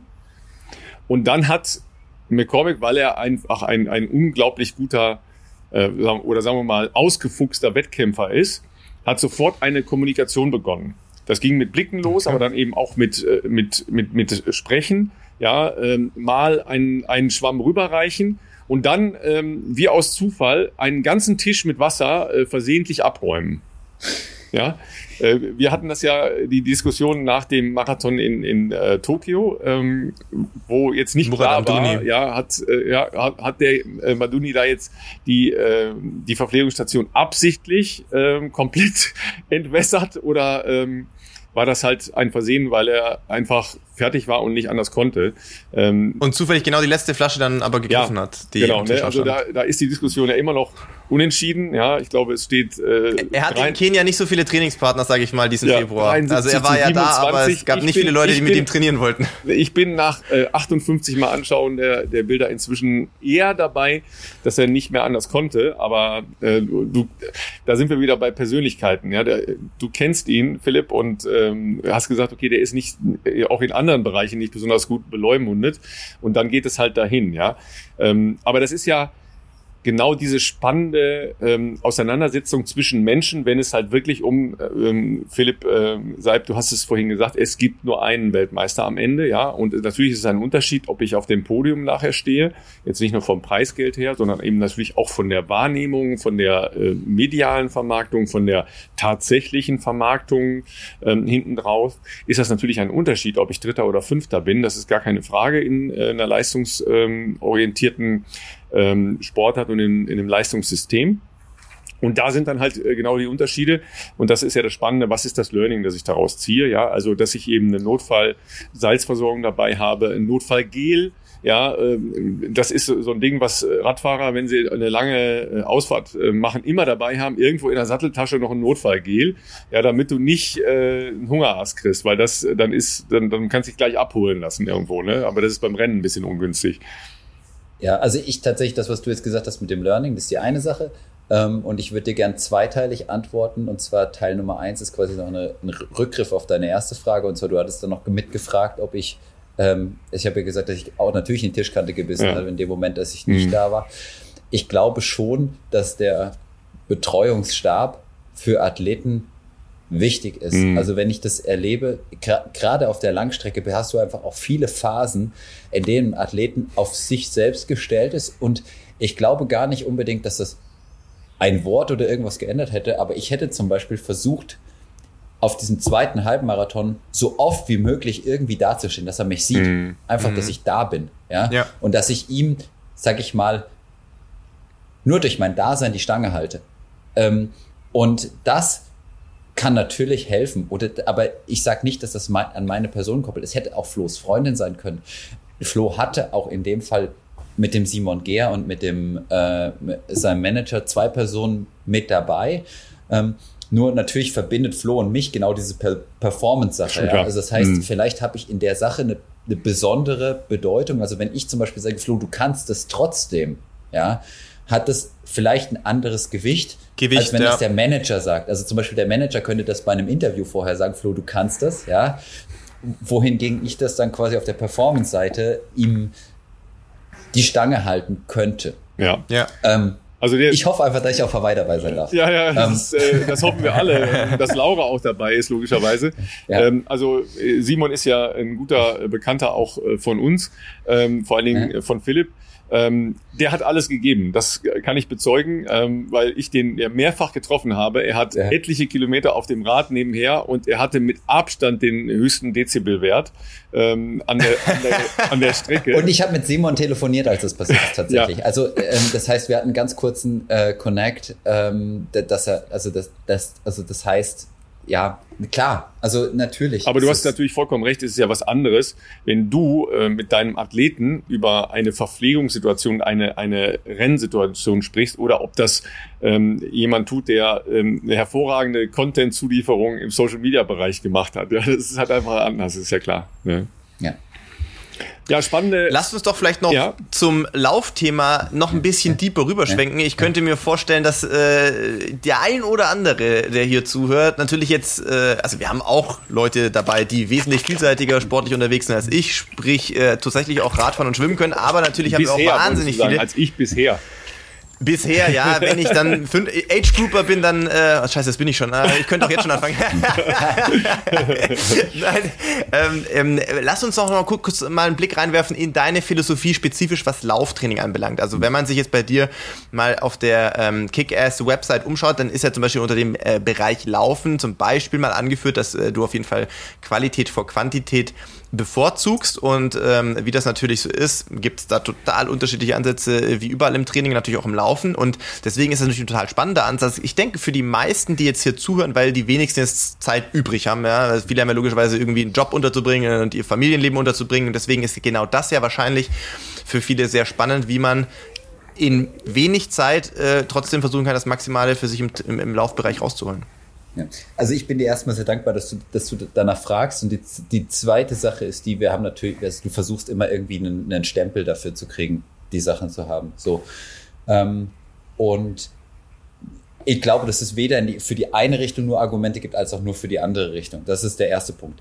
Ähm, wir fangen bei, bei Kickers an, dass wir sagen, wir haben einmal diesen Topic Training und den zweiten Topic Education. So, und mhm. ich glaube, dass das wie Zahnräder sind, die ineinander funktionieren müssen. Das heißt, du brauchst einen Plan, was du trainierst. Und auf der anderen Seite machen wir uns in meinen Augen ganz häufig zu wenig Gedanken darüber, wie die Durchführungsqualität tatsächlich am Ende von Sporttraining ist. Und das ist wieder die Sache, wo, wo bei mir der leidenschaftliche Sportlehrer eben rauskommt, dass ich sage, wir müssen Sportausbildung sehr breit ansetzen. Und das heißt, Athleten, die zu mir kommen, vor allen Dingen im Profibereich ist es jetzt erstmal so, dass ich gesagt habe, so, und ich möchte, dass du dass du weißt, wie du mit, mit deinen zwei Bremsen am Rad umgehst und dass du einen Körperschwerpunkt mhm. hast und dass du damit zum Beispiel auch maßgeblich die Abfahrtsgeschwindigkeit beeinflussen kannst, ja. Und jemand, der gut abfährt, kann auch per se schneller Rad fahren. Also das heißt, ein Gefühl dafür, du fährst über eine Kuppe, wann, wann gibt das Rad frei, wann läuft das, wann wird das schnell das gleiche, wie ist mein Körperschwerpunkt im Wasser, wie läuft das beim Laufen. Also wirklich eine breit angelegte Sportausbildung da unterstelle ich jetzt der Zielgruppe der Triathleten, dass sehr viele auf diesem monotonen Pferd reiten, ja, und das heißt viel. Also sehr lange Sachen, aber gar nicht mehr äh, da reinschauen, ja, wie schnell kann denn etwas gehen, ja, und dass ich schaffe, mhm. die Spanne zwischen ganz, ganz langsam, also ich nenne es mal 7er, 8er, 9er Schnitt, ja, pro Kilometer bis hin zu 2,30 und schneller wirklich beherrschen, also motorisch beherrschen. So, und da sind wir beim Laufen, dass ich sage, ja, das ist vielleicht auch eine Diagnose, wenn man auf die deutsche Laufszene schaut, hey, gerade in den Unterdistanzen sind wir zu lahm. Ja, also wir haben, also es ist, der, der Speed fehlt. Ja. ja. Ähm, und ich glaube, dass gerade durch motorisch-technisches Lernen, Athletik noch mit angeknüpft, Speed entsteht. Und ich sage auch heute, dass ich einen riesen Respekt vor jemandem mit 50 oder 60 Jahren habe, der einen guten Fünfer laufen kann. Mhm. Ja, weil das ich das viel, viel schwerer finde, als ein, schnell, als ein Marathon zu laufen. Also mit 50, 60 Jahren einen guten Fünfer noch laufen zu können, ist für mich schwieriger, als einen guten Marathon da zu laufen. Ja, und das, da, da, dann bist du bei Sachen wie zum Beispiel dem Neuroathletiktraining von dem Lars Lienhardt. Dann bist du bei Sachen wie, wie funktioniert motorisches Lernen? Wie, wie schaffst du es, eine Breite anzulegen? Also zum Beispiel, ich rette mich, weil ich Zeit nicht für Ausdauertraining habe, ganz häufig in andere Sportarten. Und ich frage mich mhm. immer, wie schnell kann ich andere Sportarten lernen? Schaffe mhm. ich es in zwei bis drei Stunden Kitesurfen zu lernen? Und da quasi okay. Höhe zu halten auf dem Silberplanersee, während meine Athleten halt gerade ähm, was anderes. Also, da, dass du tatsächlich motorisch wach bleibst und ich sehe ganz häufig, dass wir sehr viel motorische Einfalt da draußen haben. Ja. Ähm, Würde ich unterschreiben, ja. Und das merkst du alleine, dass Leute nicht zwischen Vorderrad und Hinterradbremse beim Rad wirklich differieren können und deswegen, ähm, also das ist mir schon mehrfach begegnet. Ich weiß, dass es auch für viele schwierig ist, mit so einer Kritik umzugehen. Also wenn ich zum Beispiel sage, Laura macht per se keine Radausfahrten mit Age-Groupern, dann fühlen sich viele vom Kopf gestoßen. Mhm. Ähm, aber ich habe einfach zu häufig gesehen, wenn man für ein Event oder irgendetwas eine Radausfahrt macht, dass ganz viele Menschen nicht mit ihrem Sportgerät umgehen können. Also sie sind Beifahrer und nicht Fahrer davon. Und das mhm. ist eigentlich auch so ein Motto, was wir uns angelegt haben, dass wir gesagt haben, wir wollen jeden dazu befähigen, Fahrer seines Laufstils zu sein, Fahrer seiner Skier zu sein, Fahrer seiner, seines Fahrrades oder auch derjenige, der bestimmt, wie das Schwimmen funktioniert. Mhm. Und das eine Schlussfolgerung davon ist, ja, vielleicht ist dann eine, Schwimmeinheit nur zwei Kilometer lang und nicht dreieinhalb Kilometer, ja, weil ich mir zum Beispiel längere Pausen gönnen muss, um die technische Qualität zu halten. Und wenn ich das Schritt für Schritt mache, schaffe ich es zum Beispiel auch, und da sind wir sehr gut belegt, dass zum Beispiel die Nervansteuerung besser funktioniert. So. Und gerade dieses Bewegung beginnt im Kopf, die Nerven geben das nach außen wieder und dann hast du einen, einen, einen Dialog zwischen dem, was du aufnimmst, was du Perzep über die Perzeption, über deine Haut, über deine Sehwahrnehmung, über das Riechen, Hören, Fühlen und so weiter, was du aufnimmst und der Rechner, dein Hirn verarbeitet das Ganze und gibt wieder nach außen was Neues. So. Und jetzt schau dich mal bei Triathlons, Stadtmarathons, Hobbyveranstaltungen um. Da musst du ja manchmal häufig sagen, okay, ich bin froh, wenn nicht hier von 50 Prozent morgen beim Orthopäden sitzen. Ähm, und das ist, äh, und ich weiß, dass das eine Zumutung ist, was ich da teilweise sage, ja, aber und deswegen sage ich aber, dass Sportausbildung sowohl in der Schule als auch bei uns bei Kick-Ass bei allen Sachen einen höheren Stellenwert erfahren darf. Weil jemand, der zum Beispiel sicher eine Rolle vorwärts kann, wissen wir, dass der besser fällt. Wir wissen, mhm. dass jemand, also das, deswegen bringen wir das Kindern sehr früh bei. Aber über die Schule hinaus ist fast kein Erwachsener mehr da drin. Und ich glaube, dass zum Beispiel Covid diesen Trend auch verstärkt hat, dass Vereine quasi entseelt wurden, ja. Und deswegen finde ich das so unglaublich spannend, da drin zu arbeiten. Und schlussendlich, wenn du den Faden oder wenn du das bis zum Ende spinnst, ist eine ästhetische Bewegung oder eine gute Bewegung, eine stabile Bewegung, auch häufig eine ökonomische Bewegung. Ja, so und das würde ich als DNA meiner Profitruppe sehen, dass ich versuche, die wirklich zu besseren Sportlern auszubilden. Und wenn du denen beim Laufen zuschaust, hoffe ich, dass du siehst, dass die alle einem gewissen Bild von Laufen entsprechen, mhm. ja, ähm, wie die unterwegs sind und dass sie sich da weiterentwickeln. Genau. Und dann kommt das letzte, der letzte Teil, also was ich gesagt habe, diese motorische Ausbildung, platt mal so gesagt, was da eben alles dazugehört. Ähm, dann kommt eben noch die Athletik dazu. Und gerade in dem Bereich Ausdauer und Athletik haben wir eben die Erfahrung gemacht, dass wir mit diesem PNF-Training, also propriozeptive neuronale Facilitation heißt es. Ähm, es kommt aus der Physiotherapie, dass dass du es schaffst, damit deutlich bessere Ansteuerung herzustellen, weil du mit sehr kurzen oder mit, ja, im Prinzip arbeitest du nah am One-Repetition-Maximum, ohne riesig Gewicht drauf zu packen.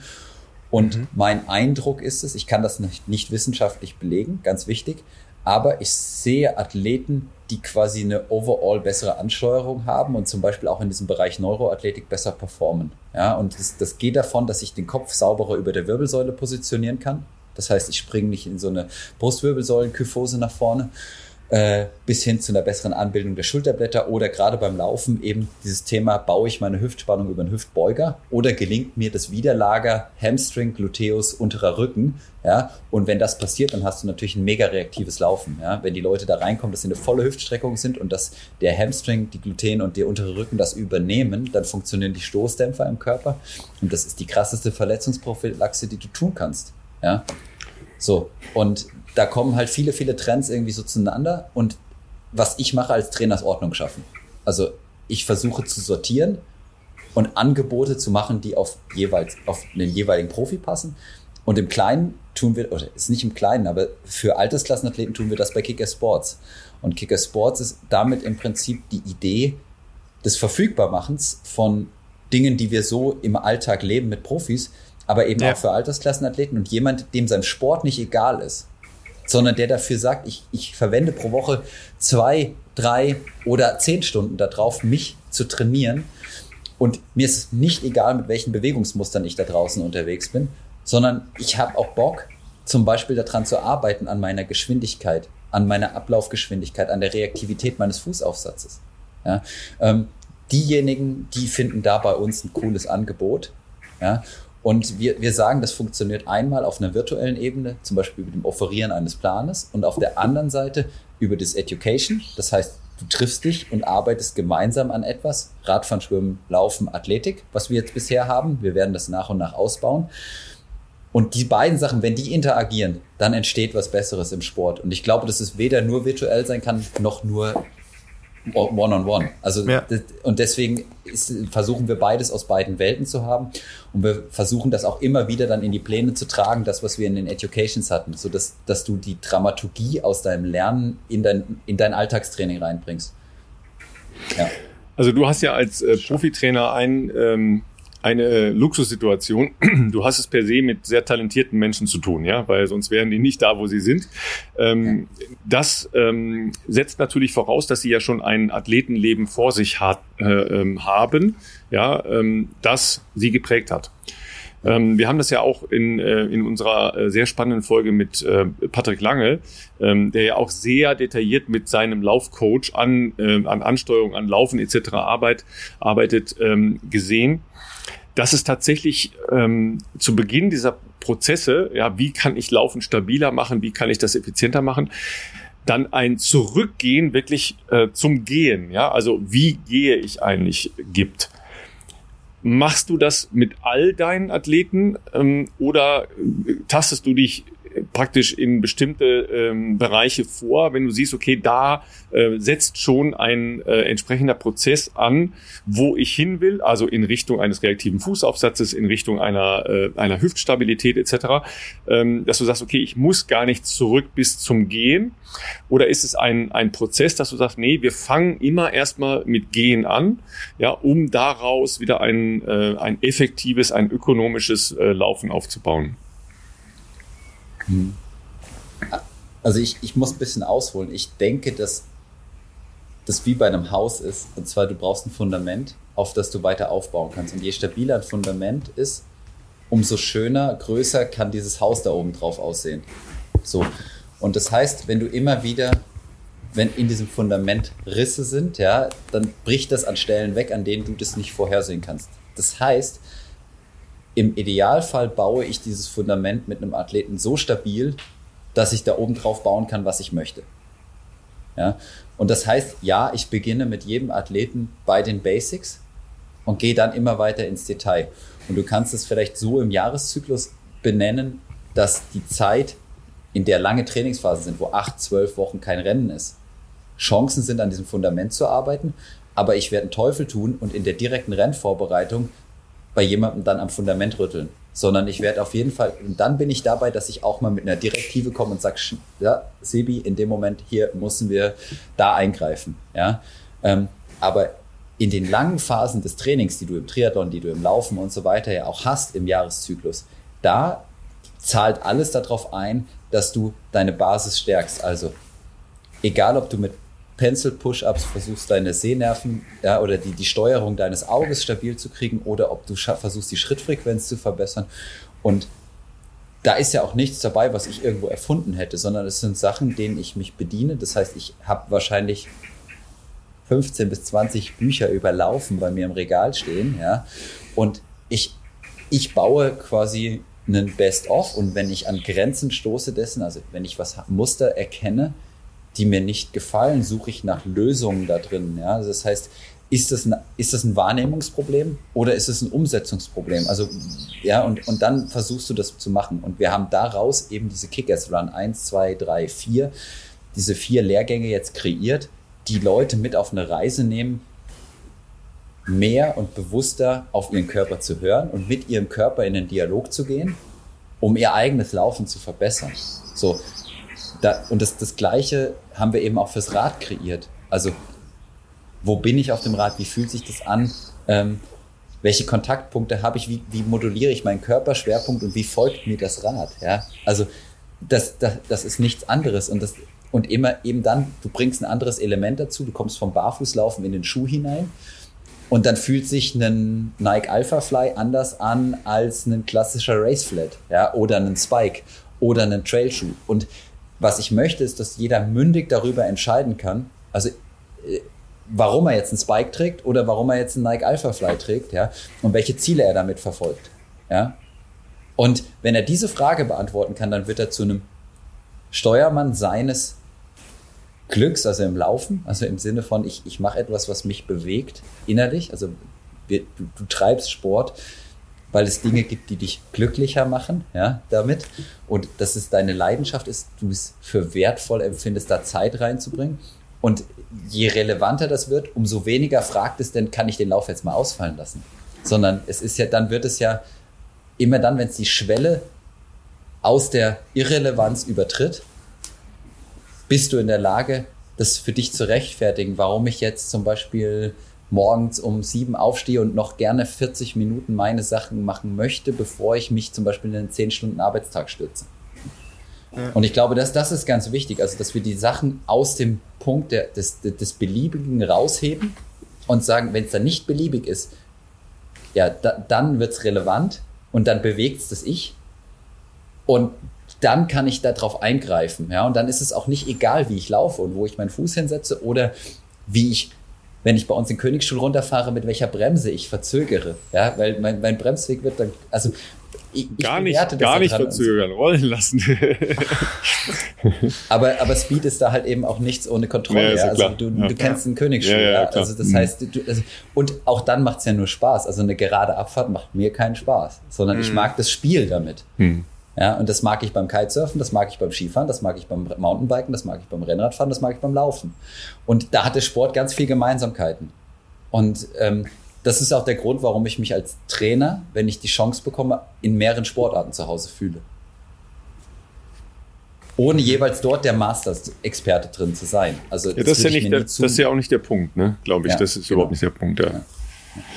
Philipp, du hast viel genickt bei den Ausführungen. Ja, dieses Vielseitige und dieses Bewusste ist, glaube ich, äh, was, was, äh, naja, also wo, wo ich als, äh, sag ich mal, äh, Laufprofi auf jeden Fall zustimmen würde, was bei uns teilweise ich sage jetzt nicht angeboren ist, aber im besten Falle hat man, also ich sage nicht, dass ich, um Gottes Willen, ich habe nicht perfekt Laufstil, ich habe nicht alles, aber natürlich hast du gewisses Körpergefühl über diese vielen Jahre des Laufens und natürlich auch durch diese leichtathletische Grundausbildung und die Koordinationsübungen, die ja dann irgendwann in Fleisch und Blut übergehen, da hat man natürlich schon einen kleinen Vorsprung zu jemandem, der vielleicht erst mit 25, mit 30 Laufen für sich entdeckt und dann auch erstmal in dieses Bewegungsmuster reinkommen muss. Natürlich auch herz-kreislauf-mäßig erstmal sich so weit entwickeln muss, dass Laufen auch Spaß macht und man das halt auch so passiv machen kann. Das sind ja da viele Faktoren, die erstmal überwunden werden müssen. Ähm, aber ich, ich, ich äh, gebe da vollkommen recht, dass Laufen was Bewusstes sein sollte. Na, sind, ich genieße zwar auch mal Läufe, wo ich komplett abschalte, wo ich so vor mich hindrifte gedanklich, aber grundsätzlich sollte Laufen was Bewusstes sein. Also wie man halt seine Arme benutzt, äh, äh, die man mit sich führt, wie man aufsetzt, wie man seinen Schwerpunkt trifft. Und ähm, tatsächlich kriegt man ja manchmal die Fragen auch. Also äh, auf Instagram oder so kann, kann man kann ich von dir ein paar Tipps bekommen, wie kann ich irgendwie schneller werden, wie kann ich irgendwie äh, meinen Laufstil verändern oder verbessern. Das ist natürlich von außen, äh, vor allem auf Instagram, ja, echt schwer, weil du ja gar nicht weißt, wo kommen die Leute her, was ist, was, was ist der Background, äh, wo, was laufen die jetzt seit, seit drei Wochen oder seit fünf Jahren und, und ich habe die noch nie laufen gesehen, aber da kommt man dann erstmal wieder drauf zurück, dass man selber sich so erinnert, ah ja, ähm, für andere, die machen sich über total kleinteilige Themen Gedanken, über die ich mich gar nicht mehr zu groß, zumindest nicht im Daily Life äh, befasse. Also äh, auch Atemfrequenz, was ist deine Atemfrequenz? I don't know. Ich habe ja noch nie in meinem ganzen Leben darüber nachgedacht, wie ich atme. Ich atme halt so, wie ich, wie ich atme aufgrund der, des Tempos, was ich laufe. So, das ist so ein Automatismus, aber ja, klar, natürlich mache ich das seit äh, seit ich klein bin, seit ich 5, 6, 7, 8 Jahre alt bin. Also es ist ja fast 30 Jahre schon. Ähm, das heißt nicht, dass man da nichts besser machen kann, aber viele Sachen, auch so ein Laufstil, wie hoch nimmst du deine Knie oder keine Ahnung, ja, das verändert sich. Natürlich, wenn ich jetzt irgendwie locker 4 Minuten, 4,10, 4,20 laufe, dann schlurfe ich natürlich auch gefühlt eher vor mich hin vielleicht so. Und wenn ich natürlich irgendwie 3,20 und schneller laufe, dann, dann das passiert halt dann so. Aber da merkt man ja dann genau das, was Philipp ja auch hier gut angesprochen hat, was wichtig ist in der Weiterentwicklung von Athleten, in dem Fall von Läuferinnen und Läufern, dass es so viele Facetten gibt, ähm, auf die man eben auch bewusst achten sollte, um das halt auch zu optimieren. Nicht nur für bessere Laufökonomie, Performance, sondern natürlich auch, um ähm, idealerweise Verletzungen eben vorzubeugen. Genau, und ich, wenn, wenn ich da, da ein, ich würde auch wieder gerne zweiteilig einhaken. Punkt 1. wir haben in dem einen Laufseminar mal einen Athleten gehabt, der ist in 29,08, glaube ich, gelaufen und der langsamste Athlet war bei einer Stunde 10 auf 10.000. Mhm. So, krass. Die, haben zusammen einen Laufkurs bei uns absolviert und das war cool.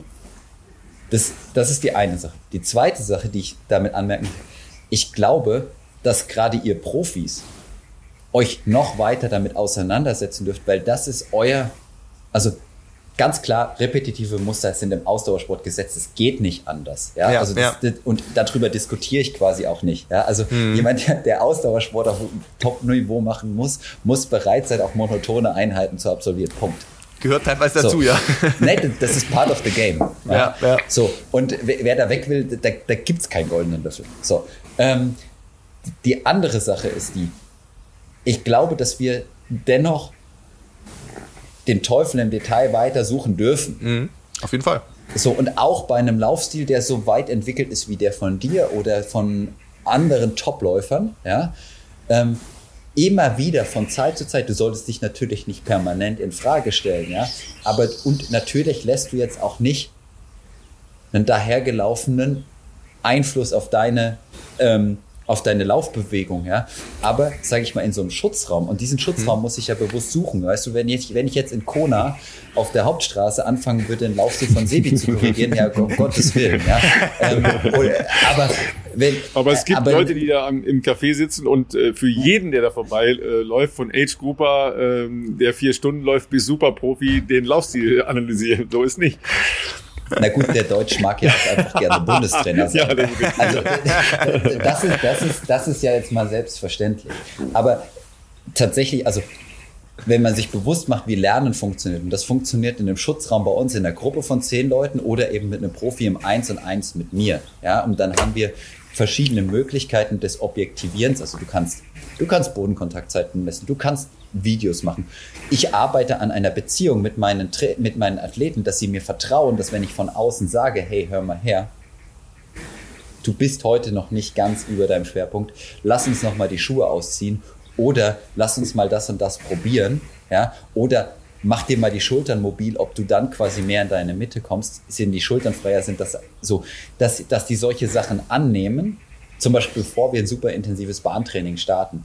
Ja, und dann flutschen vielleicht die Zeiten automatisch raus, weil das Gesamtsystem da ist. So, aber auch dafür benötige ich, das ist ganz wichtig, Schutzräume wie, wie eine Werkstatt. Weil ein Schreiner baut einen Schrank in der Werkstatt, da, da fallen Späne, da wird gehobelt, da wird gesägt, ja. Und am Ende kommt da ein wunderschöner neuer Schrank raus, ja. Aber dass da irgendwann dran gesägt, gehobelt und so weiter wurde, ist doch klar, ja. Und wir, wir präsentieren bei Wettkämpfen quasi unser Endprodukt, wo wir sind. Ja, und dann können wir befinden, ist es schön, ist es hässlich, ist es schnell, ist es langsam. Aber wir, wir, wir ziehen uns in unsere Werkstatt zurück. Ja, und da, da, darf man in den Maschinenraum, da lassen wir natürlich auch Leute reinschauen, das darf man auch sich irgendwie anschauen und äh, darüber Auskunft geben. Ja? Und es ist auch kein Voodoo, der da geschieht. Aber das quasi wirklich in diese zwei Teile zu teilen, ist ganz, ganz wichtig. So, und damit bist du auch schön bei der Sache, Ralf, weißt du, natürlich ist es schwierig, weißt du, äh, du, du musst dann ab irgendeinem Punkt auch eben sagen, so, und jetzt habe ich den Punkt erreicht und mit dem gehe ich jetzt zu dem Rennen. So wie ein Schauspieler auch sagt, okay, ich habe jetzt so weit, bin ich mit dem Faust, und bin soweit mit meiner eigenen Interpretation und ich gehe dann in die Vorstellung und für die Notfall haben die einen Souffleur dann irgendwo sitzen. Ja. Ähm, aber da, das eben zu sehen, ja, und das, dann ist es die Aufführung. Das ist das, wofür jemand lange in seiner Werkstatt gearbeitet hat, um das sein Juwel, sein Bestes zu zeigen. Und das ist was ganz reizvolles. Und tatsächlich ist ja jetzt äh, Philipp äh, in so einer Situation, weil durch die Verletzung bist du ja gezwungen gewesen, wieder auf äh, sehr, sehr viele Details zu schauen, ja, ähm, die vorher in deinem äh, Trainingsrhythmus ich will nicht sagen untergegangen sind, aber eine untergeordnete Rolle gespielt haben, ja. Und jetzt, jetzt gehst du halt einfach ganz bewusst, ja, von, äh, ja, wirklich wörtlich zu nehmen, Scheitel bis zur Sohle, ja, äh, einmal die Optionen durch und äh, plötzlich ergeben sich ja auch äh, ganz neue Sichtweisen und äh, Blickwinkel und ähm, Optionen, die vor einem Jahr keine Rolle gespielt haben. Ja, ähm, absolut. Also man versucht natürlich aus Rückschlägen, in dem Fall verletzungsbedingten Rückschlägen, äh, natürlich auch diese Zeit, die jetzt jetzt nicht so viel mit dem normalen Trainingsalltag gefüllt ist, sage ich jetzt mal, mit Laufen, das äh, steht aktuell noch nicht auf der Tagesordnung, ähm, aber natürlich ähm, diese Facetten mal durchzugehen von äh, natürlich erstmal auch physiotherapeutisch, äh, osteopathisch, aber auch im, im, im Kraftraum ist wieder. Ähm, gestern habe ich dazu ein Reel mal gepostet, wie das aktuell so aussieht, was, was wir da so treiben. Sieht aber tatsächlich auch jede Gym-Session anders aus, weil natürlich auch schon Leute kamen, die meinten, ja, kannst du das äh, Programm, was ihr da macht mit Wiederholungen und weiß nicht was, äh, mir mal rüberschicken. Äh, kann ich nicht, weil, ähm, weil tatsächlich äh, der, der Kollege, der das mit mir macht, also der mein Athletiktrainer, ich weiß nicht, was wir machen, wenn ich, bevor ich da bin. Äh, er macht das jedes Mal neu, auch auf Basis von dem, was wir zum Beispiel am Dienstag gemacht haben, je nachdem wie gut oder schlecht das war, macht er für Donnerstag was komplett Neues. Ich weiß vorher nicht, was wir für ein Set an Übungen machen. Und ähm, ähm, das ist auch für mich spannend und reizvoll. Er, also er macht sich da auch dann intensiv mit Gedanken. Und, ich würde das ähm, übrigens als Qualitätsmerkmal, ich falle dir gerade ins Wort, aber ja, ja, Qualität, also dein Trainer schaut sich vielleicht auch sogar an, wie du gerade zu ihm reinspaziert kommst, ja, und er entscheidet dann, und das ist ein Privileg, was dir als Profi zuteil wird. Oder, 100%. Oder, oder jemand, wenn du dir eben eins zu eins buchst oder äh, was auch immer. Aber das ist, das ist eine, eine Sache, die ich als absolutes Qualitätsmerkmal von Menschen nehme, die quasi in dem Bereich eine gewisse Virtuosität erreicht haben ja, ähm, und dich dann eben da anleiten können. Ja, und gebe ich dir vollkommen recht. Also ähm, das ist wirklich äh, auch für mich, der jetzt schon lange in so einem, sag ich mal, Leistungssport, Profisportbereich unterwegs ist, ähm, merkt man da relativ schnell, wie du sagst, ob das ist ein Qualitätsmerkmal, ob da jemand weiß, was er macht oder also es gibt natürlich auch Leute, das ist dann jetzt wahrscheinlich üblicherweise sind es nicht die Leute, mit denen wir so zusammenarbeiten, aber es gibt natürlich auch Leute, die wahrscheinlich so einen nicht 0815 Plan, aber schon einen Plan, der vielleicht für die Probleme des Patienten passt, aber dann wird halt die nächste Woche einfach das gleiche wieder gemacht mit wegen mir drei Wiederholungen mehr oder keine Ahnung. Ich will jetzt nicht sagen, dass das schlecht ist, aber es ist jetzt nicht ähm, Top-Level so. Denn Top-Level ist für mich sowas, wie genau, wie du schon gesagt hast, wenn jemand dann wirklich auf Basis von dem, wie du da aufkreuzt, das letzte Feedback gibst vom Training, was hast du gemerkt, hast du was gemerkt, hat sich irgendwas verändert ähm, im Alltag oder wie auch immer, ähm, dann aus dem Hut zaubert, dass er dir da eine Stunde Programm gibt, was dich echt fordert und was ähm, ähm aber auch jedes Mal neu ist. Also ich weiß jetzt auch nicht, was, wir sehen uns am morgen, nee, morgen am Freitag tatsächlich sehen wir uns wieder. Äh, bin ich sehr gespannt, was, äh, was der Mucki mir da wieder rauszaubert. Äh, und das macht jetzt tatsächlich, das klingt jetzt komisch, für die Leute, die zu Hause sind, die denken wahrscheinlich, ja, der Philipp, der will schon lange wieder laufen und äh, der sehnt den Tag herbei, dass er laufen kann. Ja, das stimmt natürlich.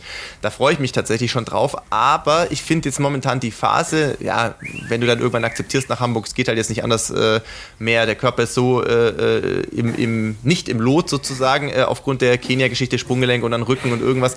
Das kannst du nicht mehr länger kompensieren. Du musst jetzt dir mal eine Zeit nehmen, um einfach alles ähm, zu, zu regenerieren, aber auch neu aufzubauen. Und das ist tatsächlich jetzt gerade wieder eine spannende Phase zu merken, ähm, wo liegen Defizite, woran äh, können wir aktuell arbeiten und, ähm, und man hat auch natürlich das Gefühl, dass man von Woche zu Woche einen kleinen Fortschritt sieht. Das ist schon spannend. Auf einer anderen Ebene wie sonst beim Laufen. Es lässt sich jetzt nicht so leicht messen äh, in Zeiten oder in, in, in Daten so wie sonst, aber man hat ein gutes, wenn man ein gutes Körpergefühl hat, dann merkt man ja trotzdem aktuell von, von Trainingseinheit zu Trainingseinheit oder von Behandlung zu Behandlung, ähm, dass es sich anders wieder anfühlt, stärker und mehr so in Tune alles. Und das ist, äh, ist für mich gerade auch eine echt äh, spannende Erfahrung wieder.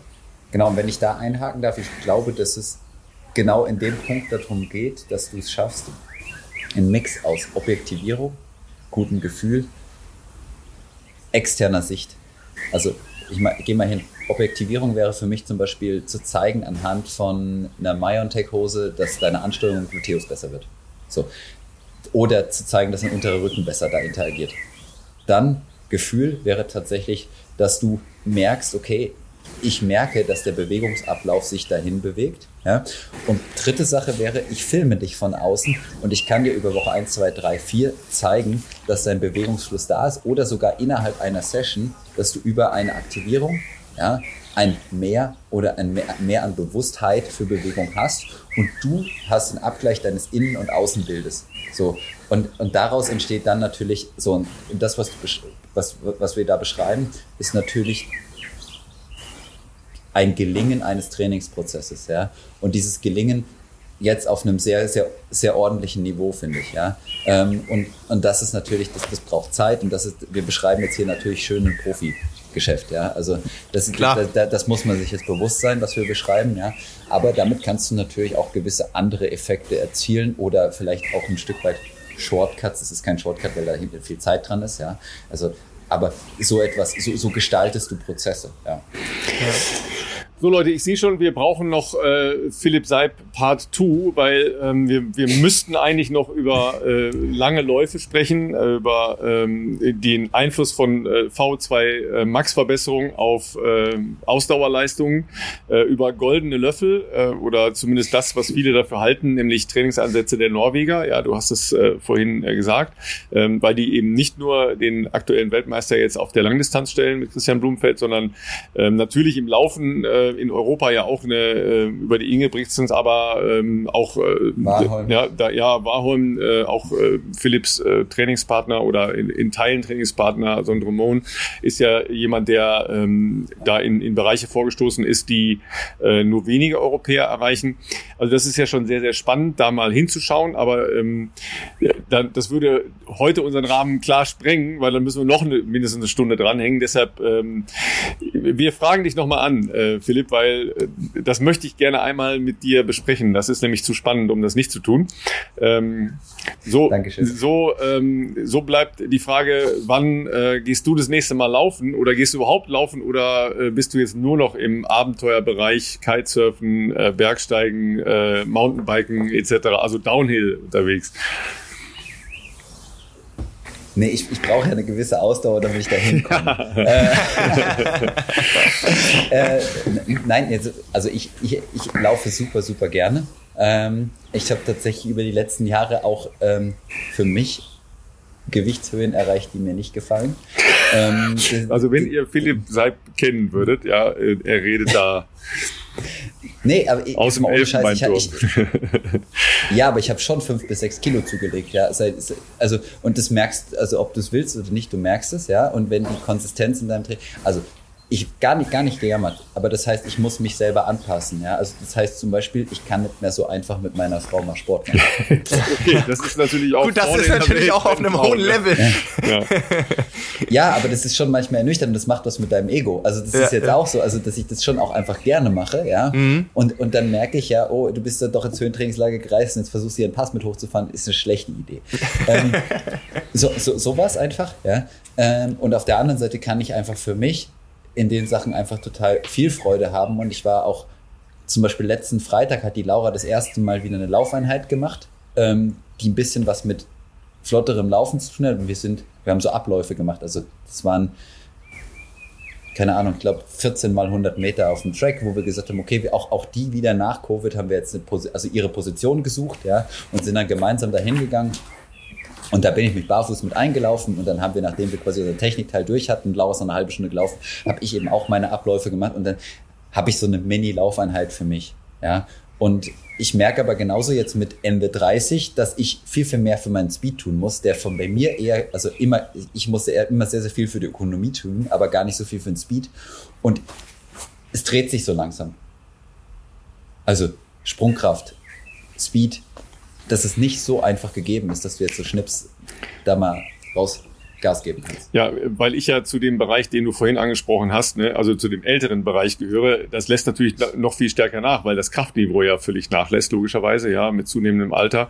Ähm, da bist du auf einem, dann verändert sich natürlich auch die Motorik, ja, also ich konnte mal sehr schnell sprinten, ja, aber das ist natürlich äh, lange vorbei. Das heißt, äh, ich habe zwar noch so eine Grundidee, wie das motorisch funktioniert, aber ich habe nicht mehr ausreichend Kraft, um diese Idee, die in meinem Kopf, ja, und im Zweifel ja noch in, in so äh, Nervenleitbahnen da ist, auch überhaupt äh, durchzuführen. Ja, das, das äh, schaffe ich nicht mehr. Ja. Dazu wieder zwei Antworten eigentlich.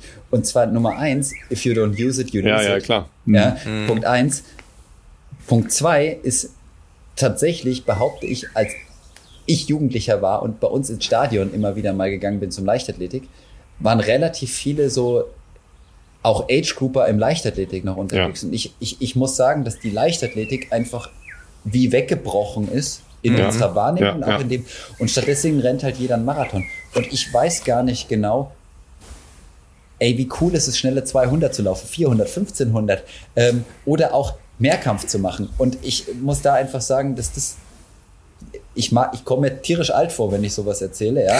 Aber ich finde das fast einfach so, so cool. Oder das, das gleiche eben, also aus einer explosiven Bewegung. Und ich glaube, Ralf, in deinem Fall zum Beispiel wäre es wahrscheinlich, du würdest, wenn du back to the roots deine Geschwindigkeit pflegst,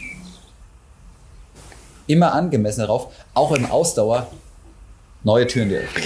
Ja, wahrscheinlich ist das so. Nur äh, bei mir wäre das ja Hürdenlaufen und da habe ich immer Angst, ich reiß mir gleich äh, alles ab. Ja, wenn ich das versuche, weil die Dinger ja, schön über die 1,10 Hürden noch, Ralf. Ja, 1,06, wenn ich kurz korrigieren darf, aber ähm, sorry, das ist sorry, sorry. hoch, auch für einen langbeinigen Menschen wie mich. Ne? Aber mit dem Schnelllaufen hast du komplett recht, ja, weil ähm, ich mache hin und wieder äh, mit äh, tatsächlich mit Nachbarn, ja, mhm. und mit meiner Tochter hier auf der Straße Sprinttraining.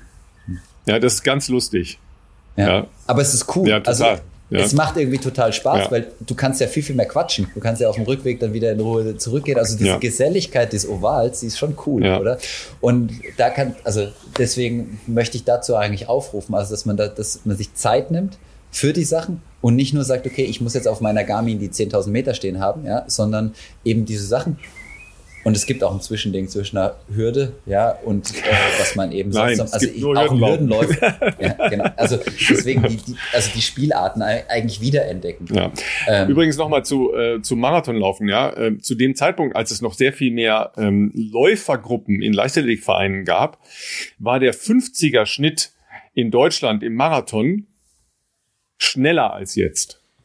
Ne? Und auch der 200er Schnitt, also die ersten 200 in Deutschland, war schneller damals, ja, weil die Leute sehr viel mehr einfach, wie du es gesagt hast, ja, Tempoläufe auf der Bahn gemacht haben, in Gruppen, ja, ja sich da getroffen haben und nicht in den Wald gegangen sind und äh, ihre Trainingspläne ähm, abgearbeitet haben, sage ich mal. Also das, äh, das sind schon Unterschiede, ja. Aber da sind wir bei den Ansätzen, die wir in Teil zwei mit dir besprechen müssen. Ähm, das müssen wir uns auf jeden Fall im Hinterkopf behalten. Ne? Ja. Ich glaube, das wird, wird spannend. Ähm Wochenendpläne bei euch ich fange aber an, weil ich habe keinen Wochenendplan, aber ich habe noch eine kleine Ansage, weil die guten Freunde vom SCC uns was geschickt haben, äh, mit der Bitte, ob das nicht für unsere Community spannend ist. Also, weil wir jetzt gerade heute ausnahmsweise ja auch mal, was heißt ausnahmsweise, wir haben oft natürlich auch Gäste aus der Triathlon-Welt, aber heute auch mal wieder jemanden, einen absoluten Experten dabei hatten, haben wir auch mal einen kleinen Tipp für euch, was Nichtlaufen anbelangt, allerdings auch erst Anfang Juli. Äh, es gibt erstmalig für die Leute in Berlin um Umgebung ähm, ein großes Radevent von den Veranstaltern, die sonst in Berlin Marathon machen ähm, ist jetzt eine Premiere. Das Ganze heißt Velo City, findet am 3. Juli statt. Ähm, allerdings wird es da wohl auch eine, eine Expo geben ab dem 1. Juli schon.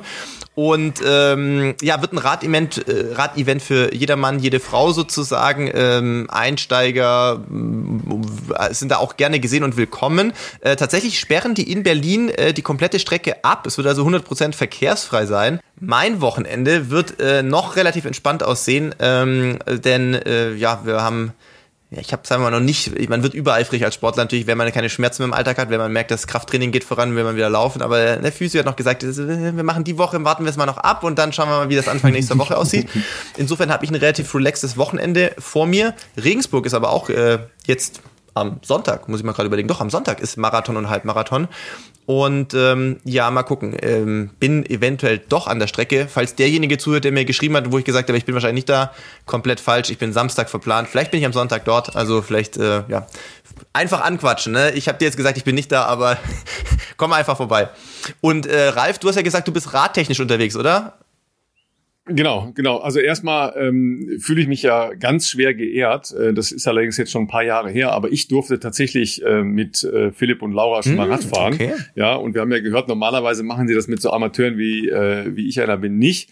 Ähm, tatsächlich mache ich das Pendant äh, zur Velocity äh, in Köln am Sonntag, nämlich äh, rund um Köln äh, mitfahren ähm, in der ähm, in der 70 Kilometer Runde ähm, und zwar in einer großen Gruppe von der Sporthochschule, die eine sehr schöne äh, Aktion ähm, gemeinsam immer mit äh, rund um Köln machen, das ja jetzt auch wegen Corona äh, länger nicht stattfinden konnte.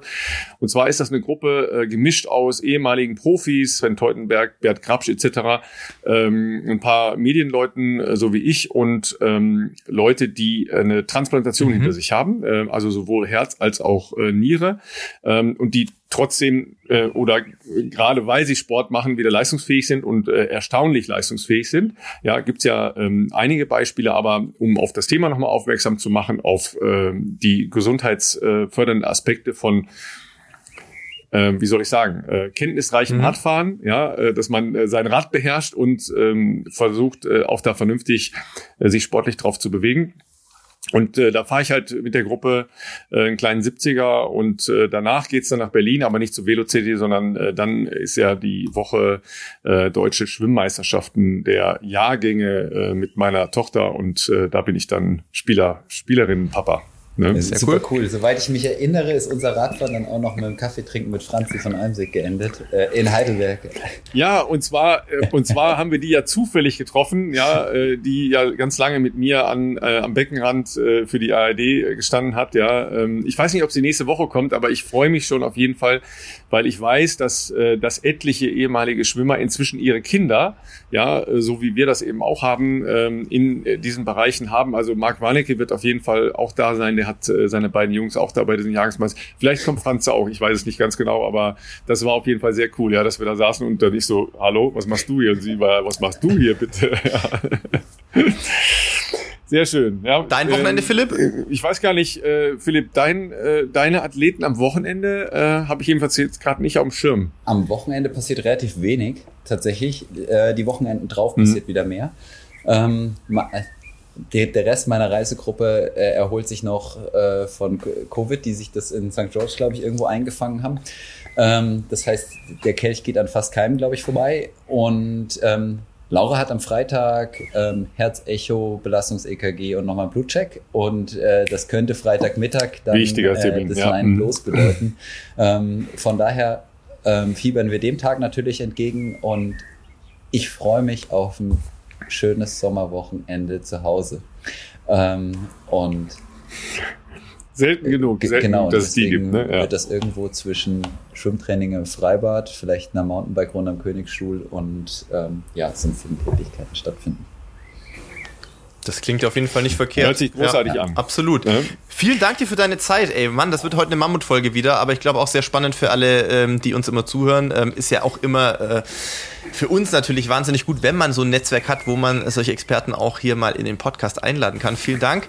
Und äh, ja, wegen Part 2, wir bleiben in Kontakt. Also ich fürchte, wir haben da noch einige offene Themen, die, äh, glaube ich, auch für die, für die Community hier interessant sind. Da können wir zu gegebener Zeit bestimmt nochmal ein Follow-up machen. Ja, ich hoffe, dass unser Long Run, der ist jetzt 1,22, glaube ich, lang. Also das, das kann man noch schaffen, wenn man lang lauft. Wenn die Leute, wenn eure Follower das beim Long Run hören, dann äh, danke, dass ihr einen 1,20er Lauf heute mit uns gemacht habt. Ja, wir kriegen ja, wir kriegen ja oft eher Schelte, dass wir zu kurz sind. Ja. Ja, also dass sie dann noch was anderes hören müssen. Ja, also da mache ich mir, da mache ich mir was, äh, was äh, euch zu Hause angeht, gar keine Sorgen. Äh, das, das Problem. Vielen herzlichen Dank. Vielen herzlichen Dank. Vielen Dank, Philipp. Ja, ähm, viel, viel Spaß ähm, mit dem fantastischen Wochenende. Euch wünschen wir natürlich auch äh, ein entspanntes, ereignisreiches, wie auch immer, Wochenende. Ähm, Optionen, sich zu bewegen, gibt's genug. Geht laufen, das passt immer. So machen wir das. Bis nächste Woche. Ciao, schönen Tag. Macht's gut.